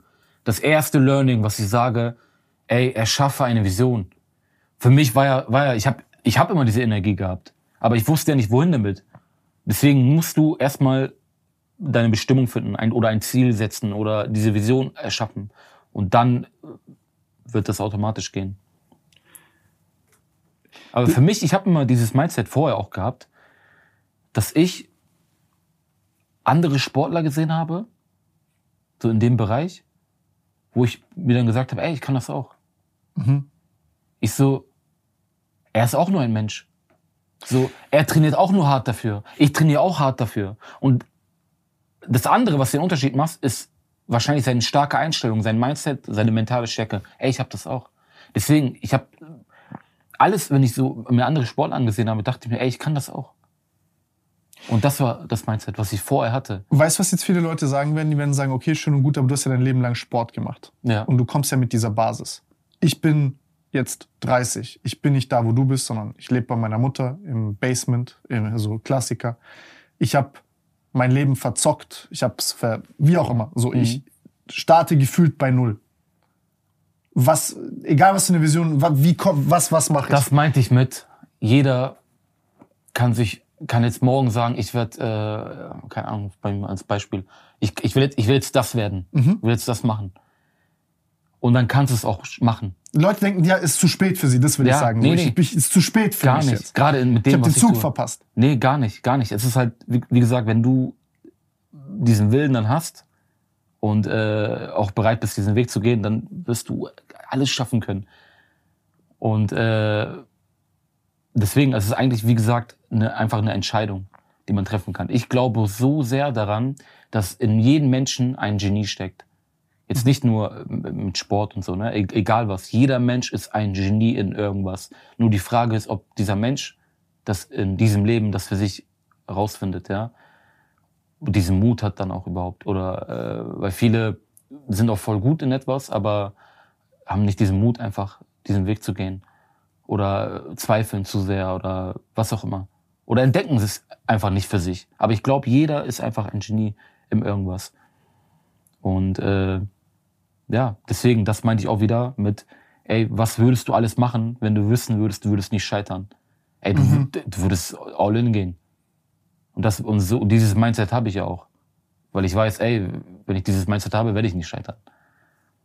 Geht nicht. Kannst du Geht schaffen, nicht. ohne all in zu gehen? Wie meinst du das? Ja, Leute sind ja dann, gucken das an und dann sagen ja, okay, da mache ich hier ein bisschen was, da ein bisschen was. Ich streue das Risiko, ich mach's schlau. Ja, ich nee, versuche nee. fünf Sachen, damit das eine klappt dann hoffentlich oder vielleicht. Ja, ey, kann man vielleicht auch machen. Aber mhm. für mich, ich für mich persönlich habe das gebraucht, dass ich mich, dass ich durch die Scheiße gehen musste. Das habe ich für mich persönlich gebraucht. Vielleicht hätte man das auch anders machen können. Vielleicht hätte ich nicht so sehr leiden müssen. Weißt du, vielleicht hätte ich auch nebenbei noch arbeiten können so und dann noch danach noch trainieren können. Nein, aber ich brauche, ich musste durch die Scheiße gehen. Für mich persönlich einfach, damit ich dieses Mindset habe, damit ich bewusst dieses Plan, diesen Plan B nicht mehr habe. Mhm. Weißt du, für mich hat das, boah, ich brauchte das einfach. Das hat mich richtig stark gemacht. Und äh, da war mir dann auch egal, diese Zeit, wo ich dann halt einfach zurückstecken musste oder verzichten musste. Ähm, aber andere können es auch anders machen. Aber ja, ich habe mich bewusst in diese Situation begeben. Ich glaube, was, was ich damit meine, ist, ich glaube, es ist wahrscheinlich Fokus, dass du, ich meine, wenn du zum Beispiel trainierst, du trainierst ja dann drei, vier, fünf Stunden und machst halt, du trainierst.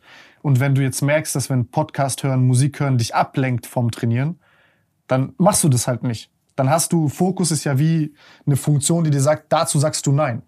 So, wenn ich jetzt lese, dann lese ich. Mhm. Und wenn dann mein Handy ist dann drei Zimmer weiter und ich lenke mich nicht ab.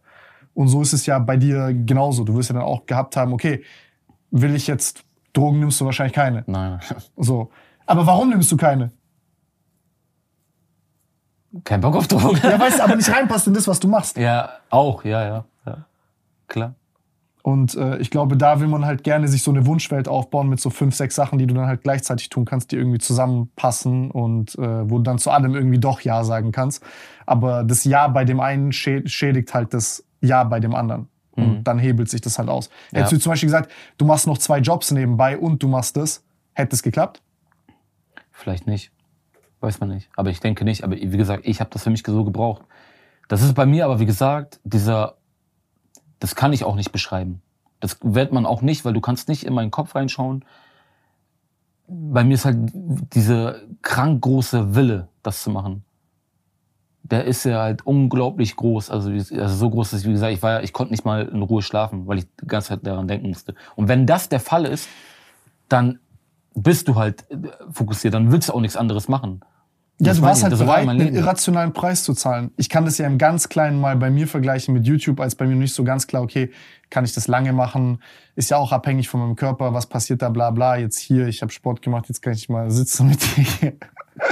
äh, und dann gehen alle anderen studieren und gehen ein sicheres Leben machen. Das ist ja auch so eine irrationale Sache. Du bist ja einer der Verrückten, oder ich ja auch in dem Fall damals, haben mir gesagt, Leute, das ist verrückt, was du machst ähm, weil du machst etwas, was halt unsicher ist. Aber ich glaube dran. Ich ja. glaube dran. Für mich ist es nicht unsicher, weil ich sehe die Zukunft, ich sehe meine Vision. Ey, guck mal. Du aber nicht. Auch dazu, was ich sagen kann. Es gibt so viele erfolgreiche Menschen. Mhm. Nicht nur im Sport, auch so erfolgreiche Musiker, Schauspieler, was auch immer, die auch eine ähnliche Lebensgeschichte haben oder einen ähnlichen Weg. Das sind einfach im Endeffekt, was auch den Unterschied gemacht hat, ist bei erfolgreichen Menschen und nicht erfolgreichen Menschen. Die erfolgreichen Menschen haben es einfach gemacht. Ja, mhm. die sind nicht immer unbedingt besser als jemand anderes so, aber die haben es einfach gemacht und äh, haben nicht aufgegeben, wenn's, auch wenn es nicht danach aussah, äh, dass es nicht klappt. Das ist der Unterschied einfach. Ich glaube, das brauchst du neben einer Vision. Ja. Weil Leute sind häufig so Vision, Vision, Vision, okay. Aber du konntest deine Vision leben, weil du davor dieses Mindset hattest von ich mach, mach, mach. Und du mit Sport dann diese Basis hattest, mhm. dass du Visionen schaffen konntest, die so groß waren, wo, mhm. du, wo aber der erste Schritt für dich möglich war. Ja. So. Das ist ja das, was ich meine. Äh, Leidenschaft. Ja, ich mache das ja auch aus Leidenschaft, weil ohne Leidenschaft könnte ich das gar nicht machen. Mhm. Ich könnte es gar nicht schaffen, weil also einfach schaffen, nicht diese 87 Tage Ultramarathon äh, würde nicht gehen. Da kannst du so, so so stark und so gut trainiert sein, wie du willst, aber wenn du da nicht das aus Liebe machst, kannst du das nicht auch durchhalten. Deswegen sage ich auch immer, jeder hat eine Leidenschaft oder äh, oder noch nicht für sich entdeckt das ist so mein Tipp, was ich geben kann. Einfach, äh, wenn man eine Leidenschaft hat, dem einfach folgen. Und wenn man etwas aus Leidenschaft macht, dann hört man nicht direkt auf, wenn es gerade nicht so klappt, weißt du? Mhm. Man macht einfach weiter. Deswegen dieser Spruch, derjenige, der den Weg liebt, wird weiterkommen als derjenige, der nur das Ziel liebt. Wie ist es bei dir mit Training eigentlich? Also wie, wie sieht so eine Trainingswoche bei dir aus? Ich weiß, du hast gesagt, du planst nicht so krass, aber mhm. du machst ja offensichtlich auch Krafttraining. Ja, also äh, Krafttraining mache ich auch schon länger, aber ich kann jetzt keine Muskelberge pumpen. Ne? Das ja, geht nicht. Das wäre ein Nachteil für mich. Dann wird der Rucksack, den du tragen kannst, kleiner. Ja, ähm, ich muss halt schön leicht bleiben. Aber ich trainiere trotzdem den ganzen Körper, um einfach meine Performance zu steigern oder äh, um Verletzungen vorzubeugen. Ich mache aber so spezifisches Krafttraining, ja, mit viel Eigengewicht und äh, Stabi-Training, aber auch mit viel Gewichten. Ähm, das dazu. Ansonsten äh, achte ich halt immer drauf, dass Wie ich... oft pro Woche? Zwei, dreimal? Boah, auch da, wie gesagt, ne, auch keine Routine. Das ändert sich halt immer. Ich habe immer im ganzen, diese 365 Tage im Jahr, habe ich immer verschiedene Phasen. Jetzt finde ich mich gerade in der Phase, das Projekt, letzte Projekt ist vorbei, das nächste Projekt steht erst später an. Das ist so, äh, wo ich mal laufen gehe und meine Uhr nicht anschalte und nicht tracken muss, wo ich, wo ich das einfach so genieße. Und ähm, ich bin gar nicht so der Routinenmensch. Ich mag das eigentlich gar nicht. Ich mache einfach immer. Ähm, aber jetzt gerade äh, in Barcelona habe ich voll Bock gehabt, irgendwie eine kleine Routine zu haben. Deswegen wache ich morgens auf vor Sonnenaufgang, gehe laufen, wie viel Kilometer auch immer, äh, komme dann nach Hause, isst was, einen kleinen Mittagsschlaf und dann trainiere dann äh, nochmal nachmittags ob Krafttraining oder nochmal eine Einheit Ausdauer oder, oder Crosstraining, das heißt äh, Radfahren oder was auch immer. Das sind halt verschiedene Sachen. Das ist das Ding, das Schwierige bei mir, ist ja nicht eine Sportart. Ja, das heißt, und jede Sportart, der Körper ändert sich ja immer. Wenn du die ganze Zeit Basketball spielst, der Körper verändert sich. Wenn du die ganze Zeit Fußball spielst, der Körper verändert sich. Bei mir, ich muss mich irgendwie, ich muss sehr allgemein trainieren, damit ich für alles gewappnet bin quasi, ja. Aber ähm, sehr viel Ausdauer natürlich, ausdauerlastig als Ausdauersportler und äh, Kraft aber auch gleichzeitig. Und bei mir ist so äh, mittlerweile ist meine, mein, ich habe einen sehr niedrigen Ruhepuls. Äh, Was hast du für einen Ruhepuls? Also ich messe das nicht immer, aber ich habe 20. Mal, nein, nein, dann wäre ich nicht am Leben. Also ist unter 40 auf jeden Fall, so 37, 36.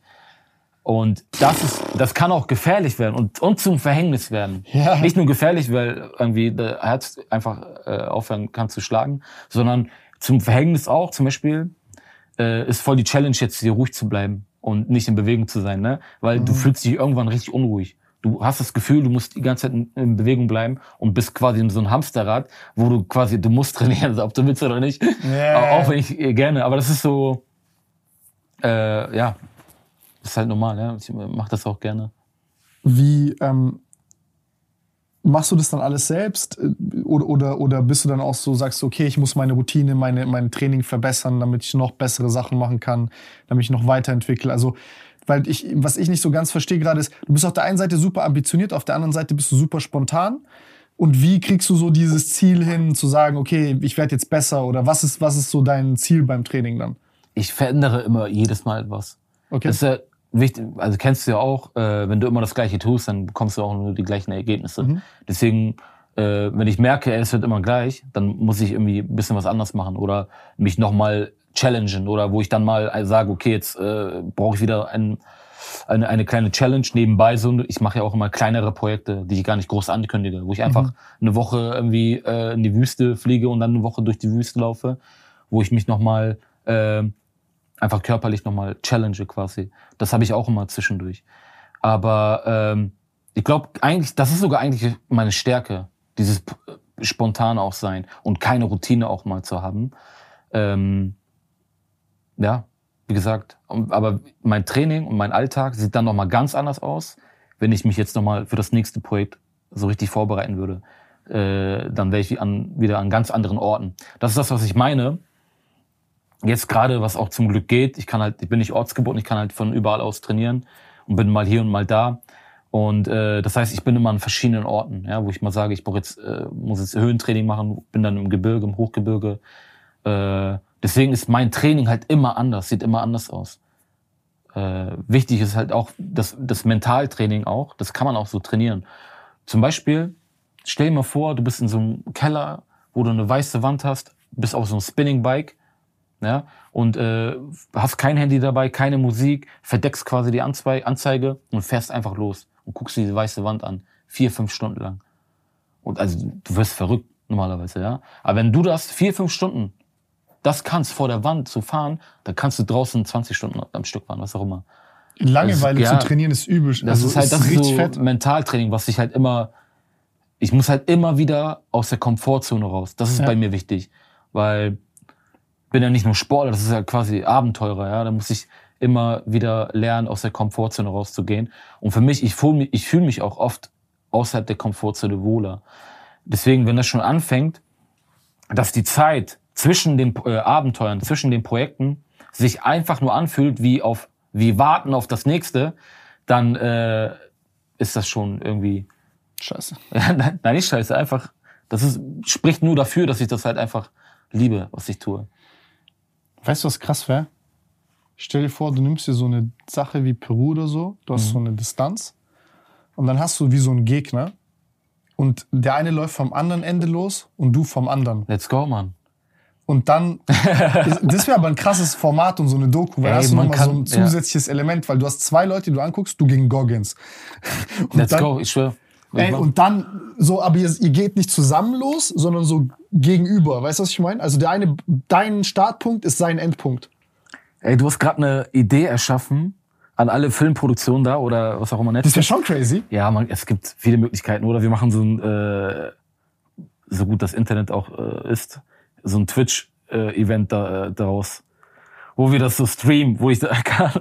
ja, auch oft das haben die Leute. Das wäre aber ein fettes Livestream-Event, auch wenn du äh, das kannst. Also, ja, ja, also mir haben auch oft Leute geschrieben während der Reise, die das verfolgt haben auf Instagram. Da war, das war schon voll schwierig, da aktiv zu sein, weil ich war jeden Tag am Laufen, manchmal habe ich kein Netz gehabt. War, manchmal war ich so erschöpft, ich konnte nicht mal reden. Also nicht mal reden. Und da habe mir trotzdem Mühe gegeben, die Leute einfach mitzunehmen.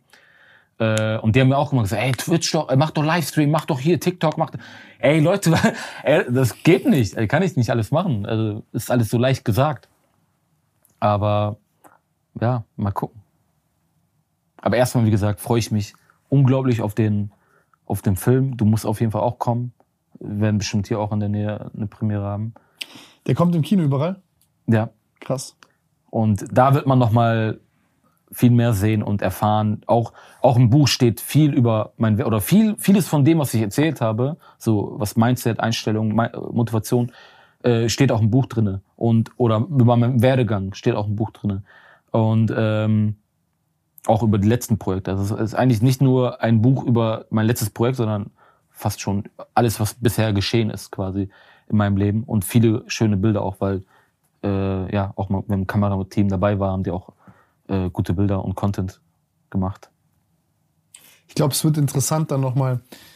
Ich glaube, paar Sachen müssen wir uns dann sparen für nach, nach, äh, nach den Film dann zu reden. Oder wenn du Dinger bist, äh, wenn, wenn, äh, oder wenn das Projekt da vorbei ist. Ich glaube, da kommen dann nochmal so ganz spannende Sachen, so, weil du so konkrete ja, Szenen hast und so. Vor allem, was ich auch liebe an so Abenteuer oder an dem Projekt, was ich mache, es ist immer das Ungewisse. Ich weiß selber nicht, was passiert. Mhm. Ja, du kannst natürlich vor, also hast du Vorstellungen, ja, ich laufe dann da oder mach dann das, mach dann dies. Aber es wird immer was passieren, womit du nicht rechnest. Und das ist ja das Besondere auch äh, in solchen Reisen. Und äh, das ist halt, was ich auch daran liebe. Und, äh, und gerade mit dem nächsten Projekt, da wird bestimmt einiges kommen, so einiges passieren, worauf ich mich auch eigentlich freue ich spoiler jetzt, es wird auf Löwe durch Afrika reiten sein. Auf Löwe, ja. ja, so ähnlich. Da, da gibt's, ja, ich bin, ich bin gespannt. Ich werde dich gleich fragen, wenn wir fertig sind. Ähm, ja, nee, eigentlich, eigentlich habe ich gerade Bock, den Film zu gucken. Und dann, glaube ich, braucht man die Situation und dann connectet man darüber. Also ich, du liest doch gerne, liest das Buch. Ich ja. schwör's dir, wie gesagt, das ist das Feedback, was ich bekommen habe äh, es ist halt mega einfach zu lesen. Ja, ich, ich les, les mir durch. Es ist so, also man will auch ganz Zeit wissen, was passiert jetzt. Also selbst ich, als ich das wieder so gelesen habe, dachte ich, ey, was passiert gleich? Ich so, hey, ich habe es doch selbst erlebt. Aber es ist halt so gut geschrieben auch. Ich habe es zusammen mit äh, dem Carsten Polzin geschrieben, der Co-Autor. Der hat das halt während der Reise haben wir das gemacht. Das heißt, ich habe ihm täglich Sprachnotizen über WhatsApp geschickt, so wie so ein Tagebuch.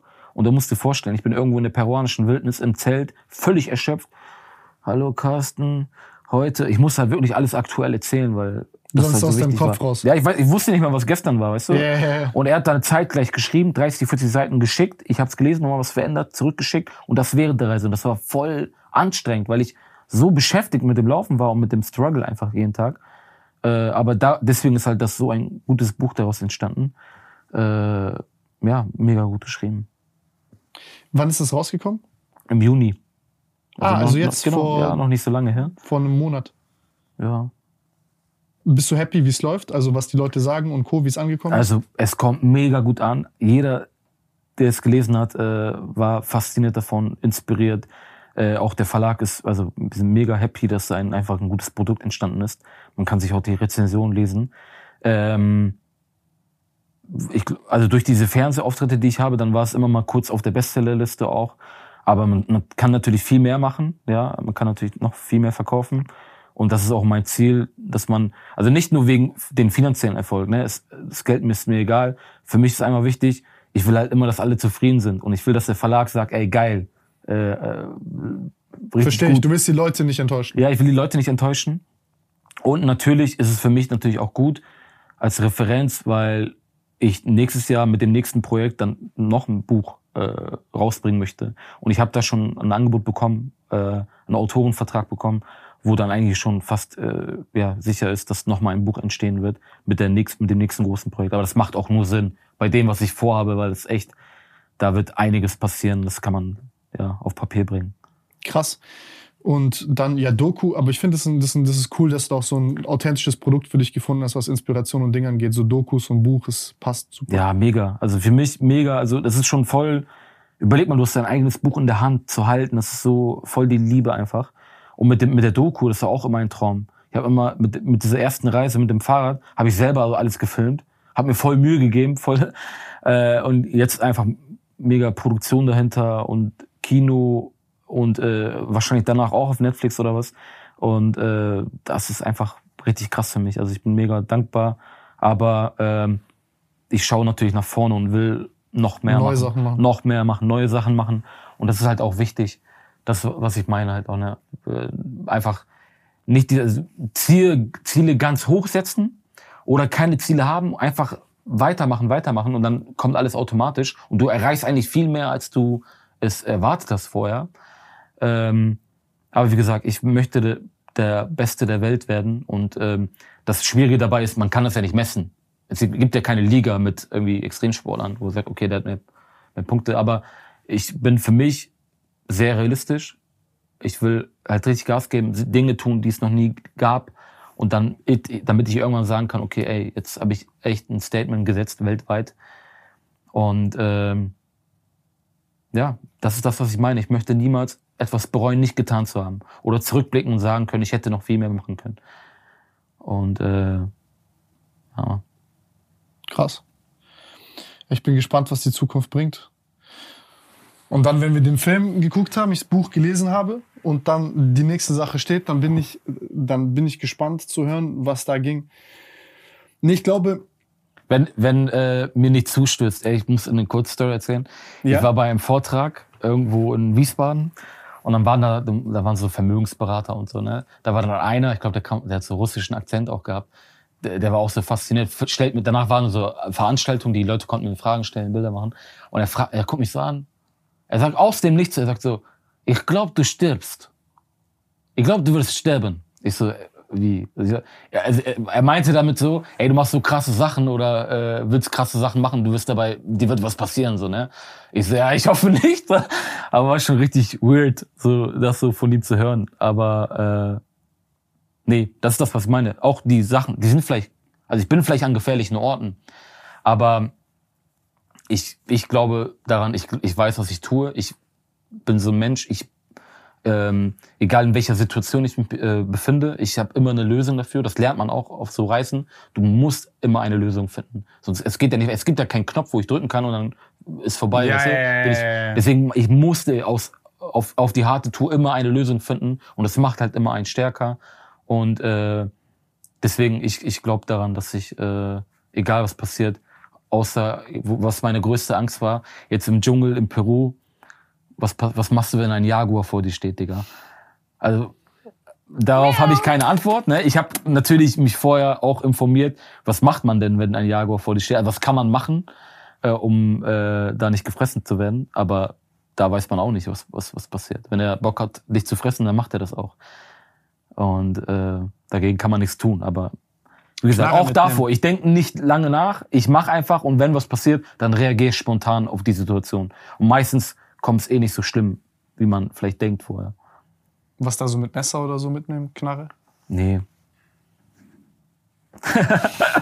nee, nee. Also wie gesagt, ich, ich, nicht. ich, ich muss auf Gramm achten, wirklich, also auf Gramm ah, okay. von meinem Gepäck. Ne? Da so oft habe ich mir den Kopf zerbrochen. Ne? Das war auch, wie gesagt, hätte ich diesen Rucksack nicht in Peru, dann dachte ich mir so, ey, die Reise wäre 50 Prozent einfacher. oft habe ich gedacht, ich habe mir diese Tasche angeguckt, ich dachte, was kann ich jetzt aus dieser Tasche entfernen, damit ich äh, ein bisschen weniger Gewicht habe. Habe ich alles, was da war, habe ich gebraucht. Ja, das war alles sehr, sehr, sehr wichtig. Ich glaube, bei vielen von diesen Sachen, so, wo man über Kopf und Mindset und Ding spricht, braucht man einfach so diese konkreten Dinge, ähm, wo A, Leute das halt ein bisschen selber machen, ihre Erfahrungen haben. Und ich glaube, dass halt das so, dieses Wie bin ich im Kopf, ist immer ein Resultat aus dem, was machst du gerade. Also du machst und dann denkst du drüber nach und dann gehst du wieder machen und dann denkst du wieder drüber nach. Aber so dieses, ich denke drüber nach, damit ich wieder drüber nachdenke und ich drüber nachdenke und ich nichts mache, dann kannst du all das, du kannst 100 Podcasts hören von dir und Leuten, die es gemacht haben. Du musst halt so, du musst selber machen. Ja, Hört sich jetzt ja. so dumm an, aber das, das ist, glaube ich, manchmal so, dass Leute, glaube ich, sich da so das anhören und dann denken, oh, jetzt habe ich es ja gehört und jetzt muss ich es nicht selber machen. Verstehst du, was ich meine? Ach so, nee. So, jetzt habe ich gelesen, wie du äh, 5710 Kilometer gerannt bist durch Peru. Also muss ich selber nicht machen. Verstehst du, was ich meine? Ja. Aber mach das, worauf du Bock hast, also was dich glücklich macht, was deine Leidenschaft ist. Aber viele machen halt den Fehler auch, ja, dass die sich zu viel verkopft sind auch oder äh, dass die auf andere Menschen hören. Ich hätte auch auf andere hören können und sagen, ey, nee, du hast recht, ey, mach ich nicht, lieber nicht.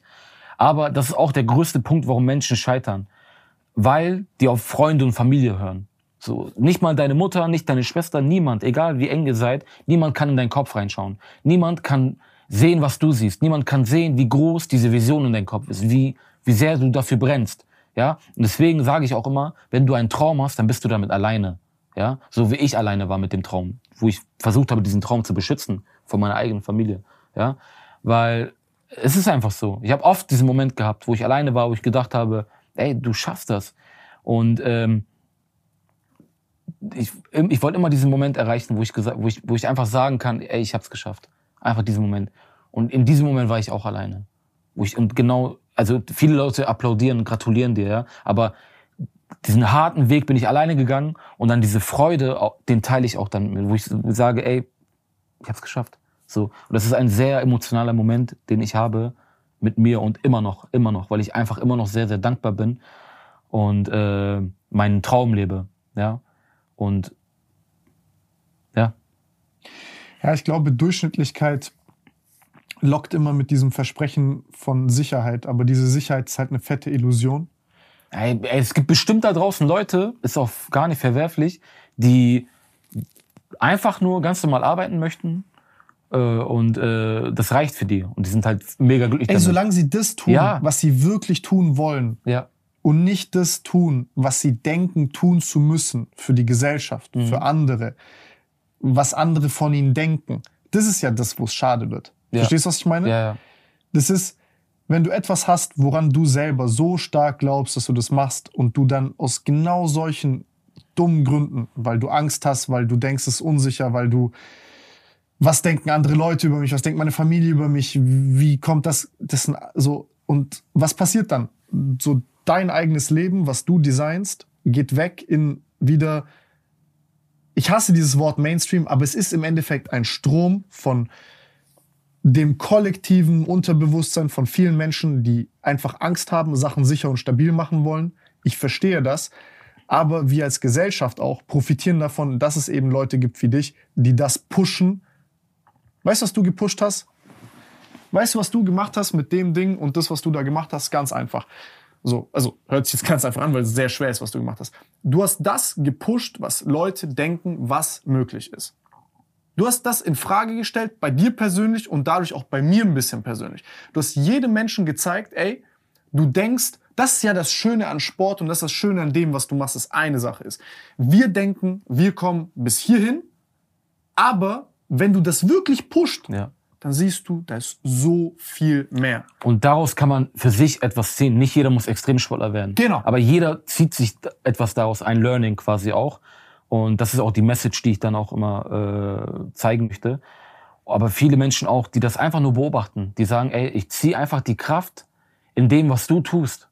Das macht mich stärker. Wir haben auch so wirklich Anwälte geschrieben oder irgendwelche Businessleute, die sagen, ey, mich motiviert es, dass du, dass ich bei der Arbeit mich hinterfrage und nach mehr frage. Ich sag auch mal, äh, also nach mehr Fragen. Mit, ich sag auch mal, you have not because you ask not. Deswegen, man sollte immer nach viel fragen, weil dann besteht die Möglichkeit, dass du auch viel bekommst. Mhm. Ja? Und äh, das wird auch wieder den Unterschied machen. Und vor allem Kleindenken und Großdenken ist ja. dieselbe Energie. Es ja. kostet dich, klein zu denken, kostet dich genauso viel wie groß zu denken. Ja. Und das wird den Unterschied machen wieder zwischen erfolgreichen Menschen und nicht erfolgreichen Menschen. Krass erfolgreiche Menschen haben einfach den Mut gehabt, einfach über den Tellerrand hinauszuschauen oder einfach nach viel zu fragen. Und das tue ich auch gerade, ne? indem ich sage, ey, ich will der Beste der Welt werden, ich will etwas verändern, ich möchte was ganz Großes schaffen, weil dann nur besteht die Möglichkeit, dass ich das auch mache. Und ich möchte, was ich weiß, was ich auch machen möchte, äh, natürlich viele Menschen inspirieren. Aber gerade mit dem, was ich sage, ich möchte der Beste der Welt, sein. Was mich stört, ist immer, wenn wir an so, ey, der Beste der Welt, man denkt dann immer so, äh, wenn ich jetzt aus Amerika kommen würde und ich hätte so einen coolen Namen, nicht Chobbern, ne? Wir hätten einen coolen Namen, kommen aus Amerika, ja, äh, dann würde man sagen, ja krass, dem glaubt man so, ne? Aber wenn jetzt hier der Savas Chobbern, der aus Bremen kommt, so ganz einfache Verhältnisse, warum soll der es denn nicht schaffen können? Und das yeah, möchte ich, yeah, yeah. weißt du, was kann daran falsch sein? Ich, das möchte ich den Leuten auch beweisen. Ey, egal wo du herkommst. Scheißegal wie du, du heißt, kannst, scheißegal woher ja. du kommst, scheißegal wie klein aber dein Dorf wir ist. denken so, viele aus Deutschland denken so. Ey, ja, das ey, ist Deutschland. Ja, ja. aber ich kenne den doch so, der, der kommt doch von hier. Wie soll, wieso sollte er das schaffen? Ey, kann man, weißt du? Es ist halt nur Kopfsache. Ja, guck mal, das ist, glaube ich, auch so eine Sache. Man denkt halt bei Erfolg jetzt da, man denkt, ah, das ist so unmöglich und man fickt sich selbst. Aber weißt du, was andere ist? Viele Leute sind in so einem Mindset von, ja, okay, damit einer erfolgreich werden kann, müssen zehn nicht erfolgreich sein. Weißt du, was ich meine? Aber das, das ist halt so eine der größten Irrtümer bei dieser ganzen Scheiße. Das, was du ja machst, ist, du pusht kollektive Vorstellungskraft. Nachdem, ey, wenn du die Erde vom Mond siehst, dann du denkst, auto, dein Kopf, deine Fantasie, deine Vorstellungskraft ist anders. Die ist größer. Die wird nicht mehr kleiner. Und da ist nichts anderes gelöscht dafür. Wenn, dann ist da Scheiße für gelöscht. Wenn dann diese eine Sache, die dich pusht, positiv, die nimmt vielleicht eine negative Sache weg. Ja, das ist das, was weggeht. Und das ist halt das Ding. Durch so eine Art, Art und Weise nachzudenken, wächst der Kuchen. So, das ist nicht, okay, jetzt kriegt jemand anders dasselbe Stück vom Kuchen, sondern der Kuchen wächst, der Teller wächst. Du sagst, du guckst über den Tellerrand hinaus. Der Teller wird größer.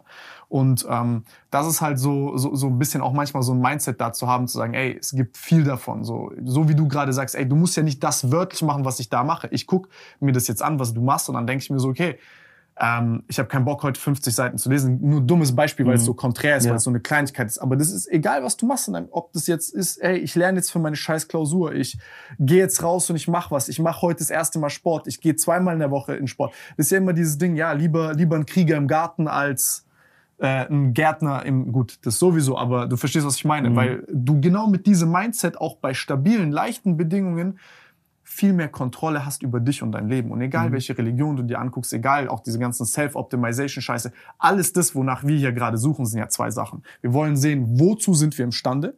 Und auf der anderen Seite wollen wir, Freiheit ist ja, Freiheit ist ja nicht, das ist ja auch so eine Sache. Freiheit ist jetzt nicht zu sagen, oh, ich habe so viel Geld, dass ich essen kann, in welchem Restaurant ich immer möchte und dass ich äh, gucken kann, was ich will, ficken kann, wen ich will. Freiheit ist, ey, dass du so das in Peru machen kannst, das ist Freiheit.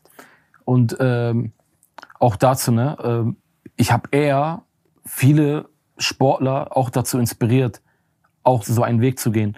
Mir haben so viele Leute geschrieben, die gesagt haben, ey, ich habe jetzt äh, hier dein Video gesehen und das hat mir den letzten, also einfach Mut gegeben, das auch zu machen. Ja, ich habe mich einfach nicht getraut. Ich habe alles so äh, mich gefragt, ob ich das schaffen kann. Aber du hast gezeigt, dass man das schaffen kann.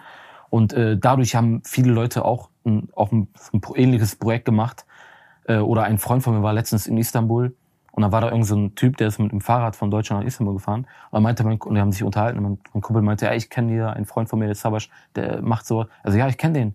Der ist, äh, wegen dem mache ich, habe ich das hier gemacht. Der ist hier, weißt du. Und das war für mich bedeutet das sehr, sehr viel. Und ich gönne jeden was der. Also es auch viele, es gibt auch viele Menschen, die einem das nicht gönnen, aber das kennt man ja, ne? Äh, dass es Menschen gibt, die einem etwas nicht gönnen oder hatermäßig drauf sind oder das so voll hinterfragen. So, sobald jemand etwas das Großes ist ja voll schafft, dumm, was du machst. Ja, ja. Sobald jemand, kaputt. nein, zum Beispiel auch so, ja, äh, der hat bestimmt geschummelt, der ist bestimmt mit dem Auto da gefahren und so und äh, teilweise und so, ne? Also so richtig äh, Sachen. Also das ist, was immer. ein Job ansagt. Nein, sobald man immer was Großes macht, etwas Großes schafft oder der Erste mit etwas ist, dann ist sofort jemand, äh, Leute, es gibt Leute, die äh, das einfach nicht einem gönnen. Ja, die das kleinreden. Äh, kleinreden möchten. Aber so bin, und das kann ich euch als, aber auch als Tipp geben. Aber das sagt ja viel mehr über die Person aus. Ja, aber so, genau solche Menschen ähm, werden selber nicht Erfolg haben, wenn die diese Einstellung haben. Ich war zum Beispiel in meinen härtesten Zeiten, wo ich am, am Hungern war, ne? ich habe mich für andere gefreut. Ich habe mir äh, Videos angeguckt äh, von, du kennst ja auch NFL Draft und mhm, NBA mhm. Draft, da gibt's so Highlights, wo, wo, wo die, die, dieser Moment, wo die dann erfahren, dass die gepickt werden. Ne? Mhm. Ne? Ey, für mich, ich hab, und dann diese Reaktion einfach, yeah. wie die weinen und sich freuen. Ey, ich habe jedes Mal mitgeweint, weil ich mich einfach so gefreut habe und das so nachvollziehen konnte, wie er sich fühlt. Ne? Und äh, habe dann für mich dann noch mehr Gas gegeben, damit ich auch dieses Gefühl habe. Aber das hat, guck mal, jetzt auch wieder Goggins. Nicht, dass ich ihn jetzt als Vorbild nehme, aber er hat auch was Schönes gesagt, das gebe ich zu. Er sagt, äh, du wirst niemals sehen, dass ein Hater, äh, wie hat es auf Englisch gesagt, äh, dass ein Hater besser ist als du. Mhm. Ein Hater wird niemals besser sein als du, sonst würde er gar nicht haten, wenn mhm. er, wenn er dieses, das Mindset hätte. Das stimmt. Also ich habe jetzt noch nie jemanden mit so einem Hater-Mindset gesehen, der halt einfach äh, for real Hater auch eine Story. erfolgreich ist. Ein Tag, bevor ich losgelaufen bin in Peru, hat mir jemand geschrieben, natürlich mit so Fake-Account, äh, schreibt mir so, ja, viel Spaß äh, in Peru, aber du wirst es eh nicht schaffen. Ciao. So. Also mit Fake-Account, ich weiß nicht, wer das war. Yeah, und, so. und ich, ich habe auch nicht drauf geantwortet, ne? Also falls du das hier siehst, ich habe nicht drauf geantwortet, weil ich habe einfach gelernt, einfach nicht, nicht mal drauf an, anzuworten, yeah, äh, zu antworten. Und äh, ich dachte mir einfach nur so, hol dein Popcorn und äh, schau zu. so. Aber das ist auch, was ich meine. Ja? Das, was das motiviert mich. Mich motiviert es auch, ja. Ja, ja mich motiviert es auch nur. Weil ich denke mir, ey, ihr habt keine Ahnung, was mich antreibt. Ja. Und da wird man leider immer unterschätzt. Also ich werde immer noch unterschätzt von egal wem. Egal, was ich bisher gemacht habe. Äh, ich plan wieder noch verrücktere Sachen und dann wird man immer wieder nochmal unterschätzt. Aber es ist schöner, unterschätzt zu werden, als überschätzt ja, ist gut. zu werden. Ja, ja, ich weiß. Und äh, das ist das, was ich meine, weil du kannst einen Menschen so angucken, ja, sagen, ey, okay, der hat eine gute Bizeps, dies, das, aber du kannst nicht in den Kopf reinschauen, weil da wird man unterschätzt. Weil da, was du hier kannst, ja, das kann ich ja nicht sehen von außen. Ja, ja, ja. Und da wird man unterschätzt. Und das, da unterschätzen mich viele, weil ich hier richtig stark bin. Ich glaube, also, äh, vielleicht bin ich nicht der beste Sportler der Welt, so, ne, so Athlet. Aber ich bin, hier gehöre ich zu den Besten der Welt, würde ich ganz einfach behaupten. Hier bin ich unglaublich stark. Und das ist das, was ich am meisten brauche mit dem, was ich tue als mhm. Extremsportler. Mhm. Ist halt Kopf. Und das ist bei mir am stärksten. Wo viele leider, äh, ja, nicht wissen, was mich da so antreibt. Stark, Mann. Freunde, falls ihr Fragen habt für das nächste Mal, wenn Savas hoffentlich lebend zurückkommt von dem nächsten Projekt, wovon er mir gleich erzählen wird. Ähm, schreibt eure Fragen runter. Ähm, schreibt gerne auch, was ihr denkt. Lasst Like da, guckt bei Savas vorbei. Buch ist unten verlinkt. Holt euch euer Exemplar und wir sehen uns beim nächsten Mal. Ciao.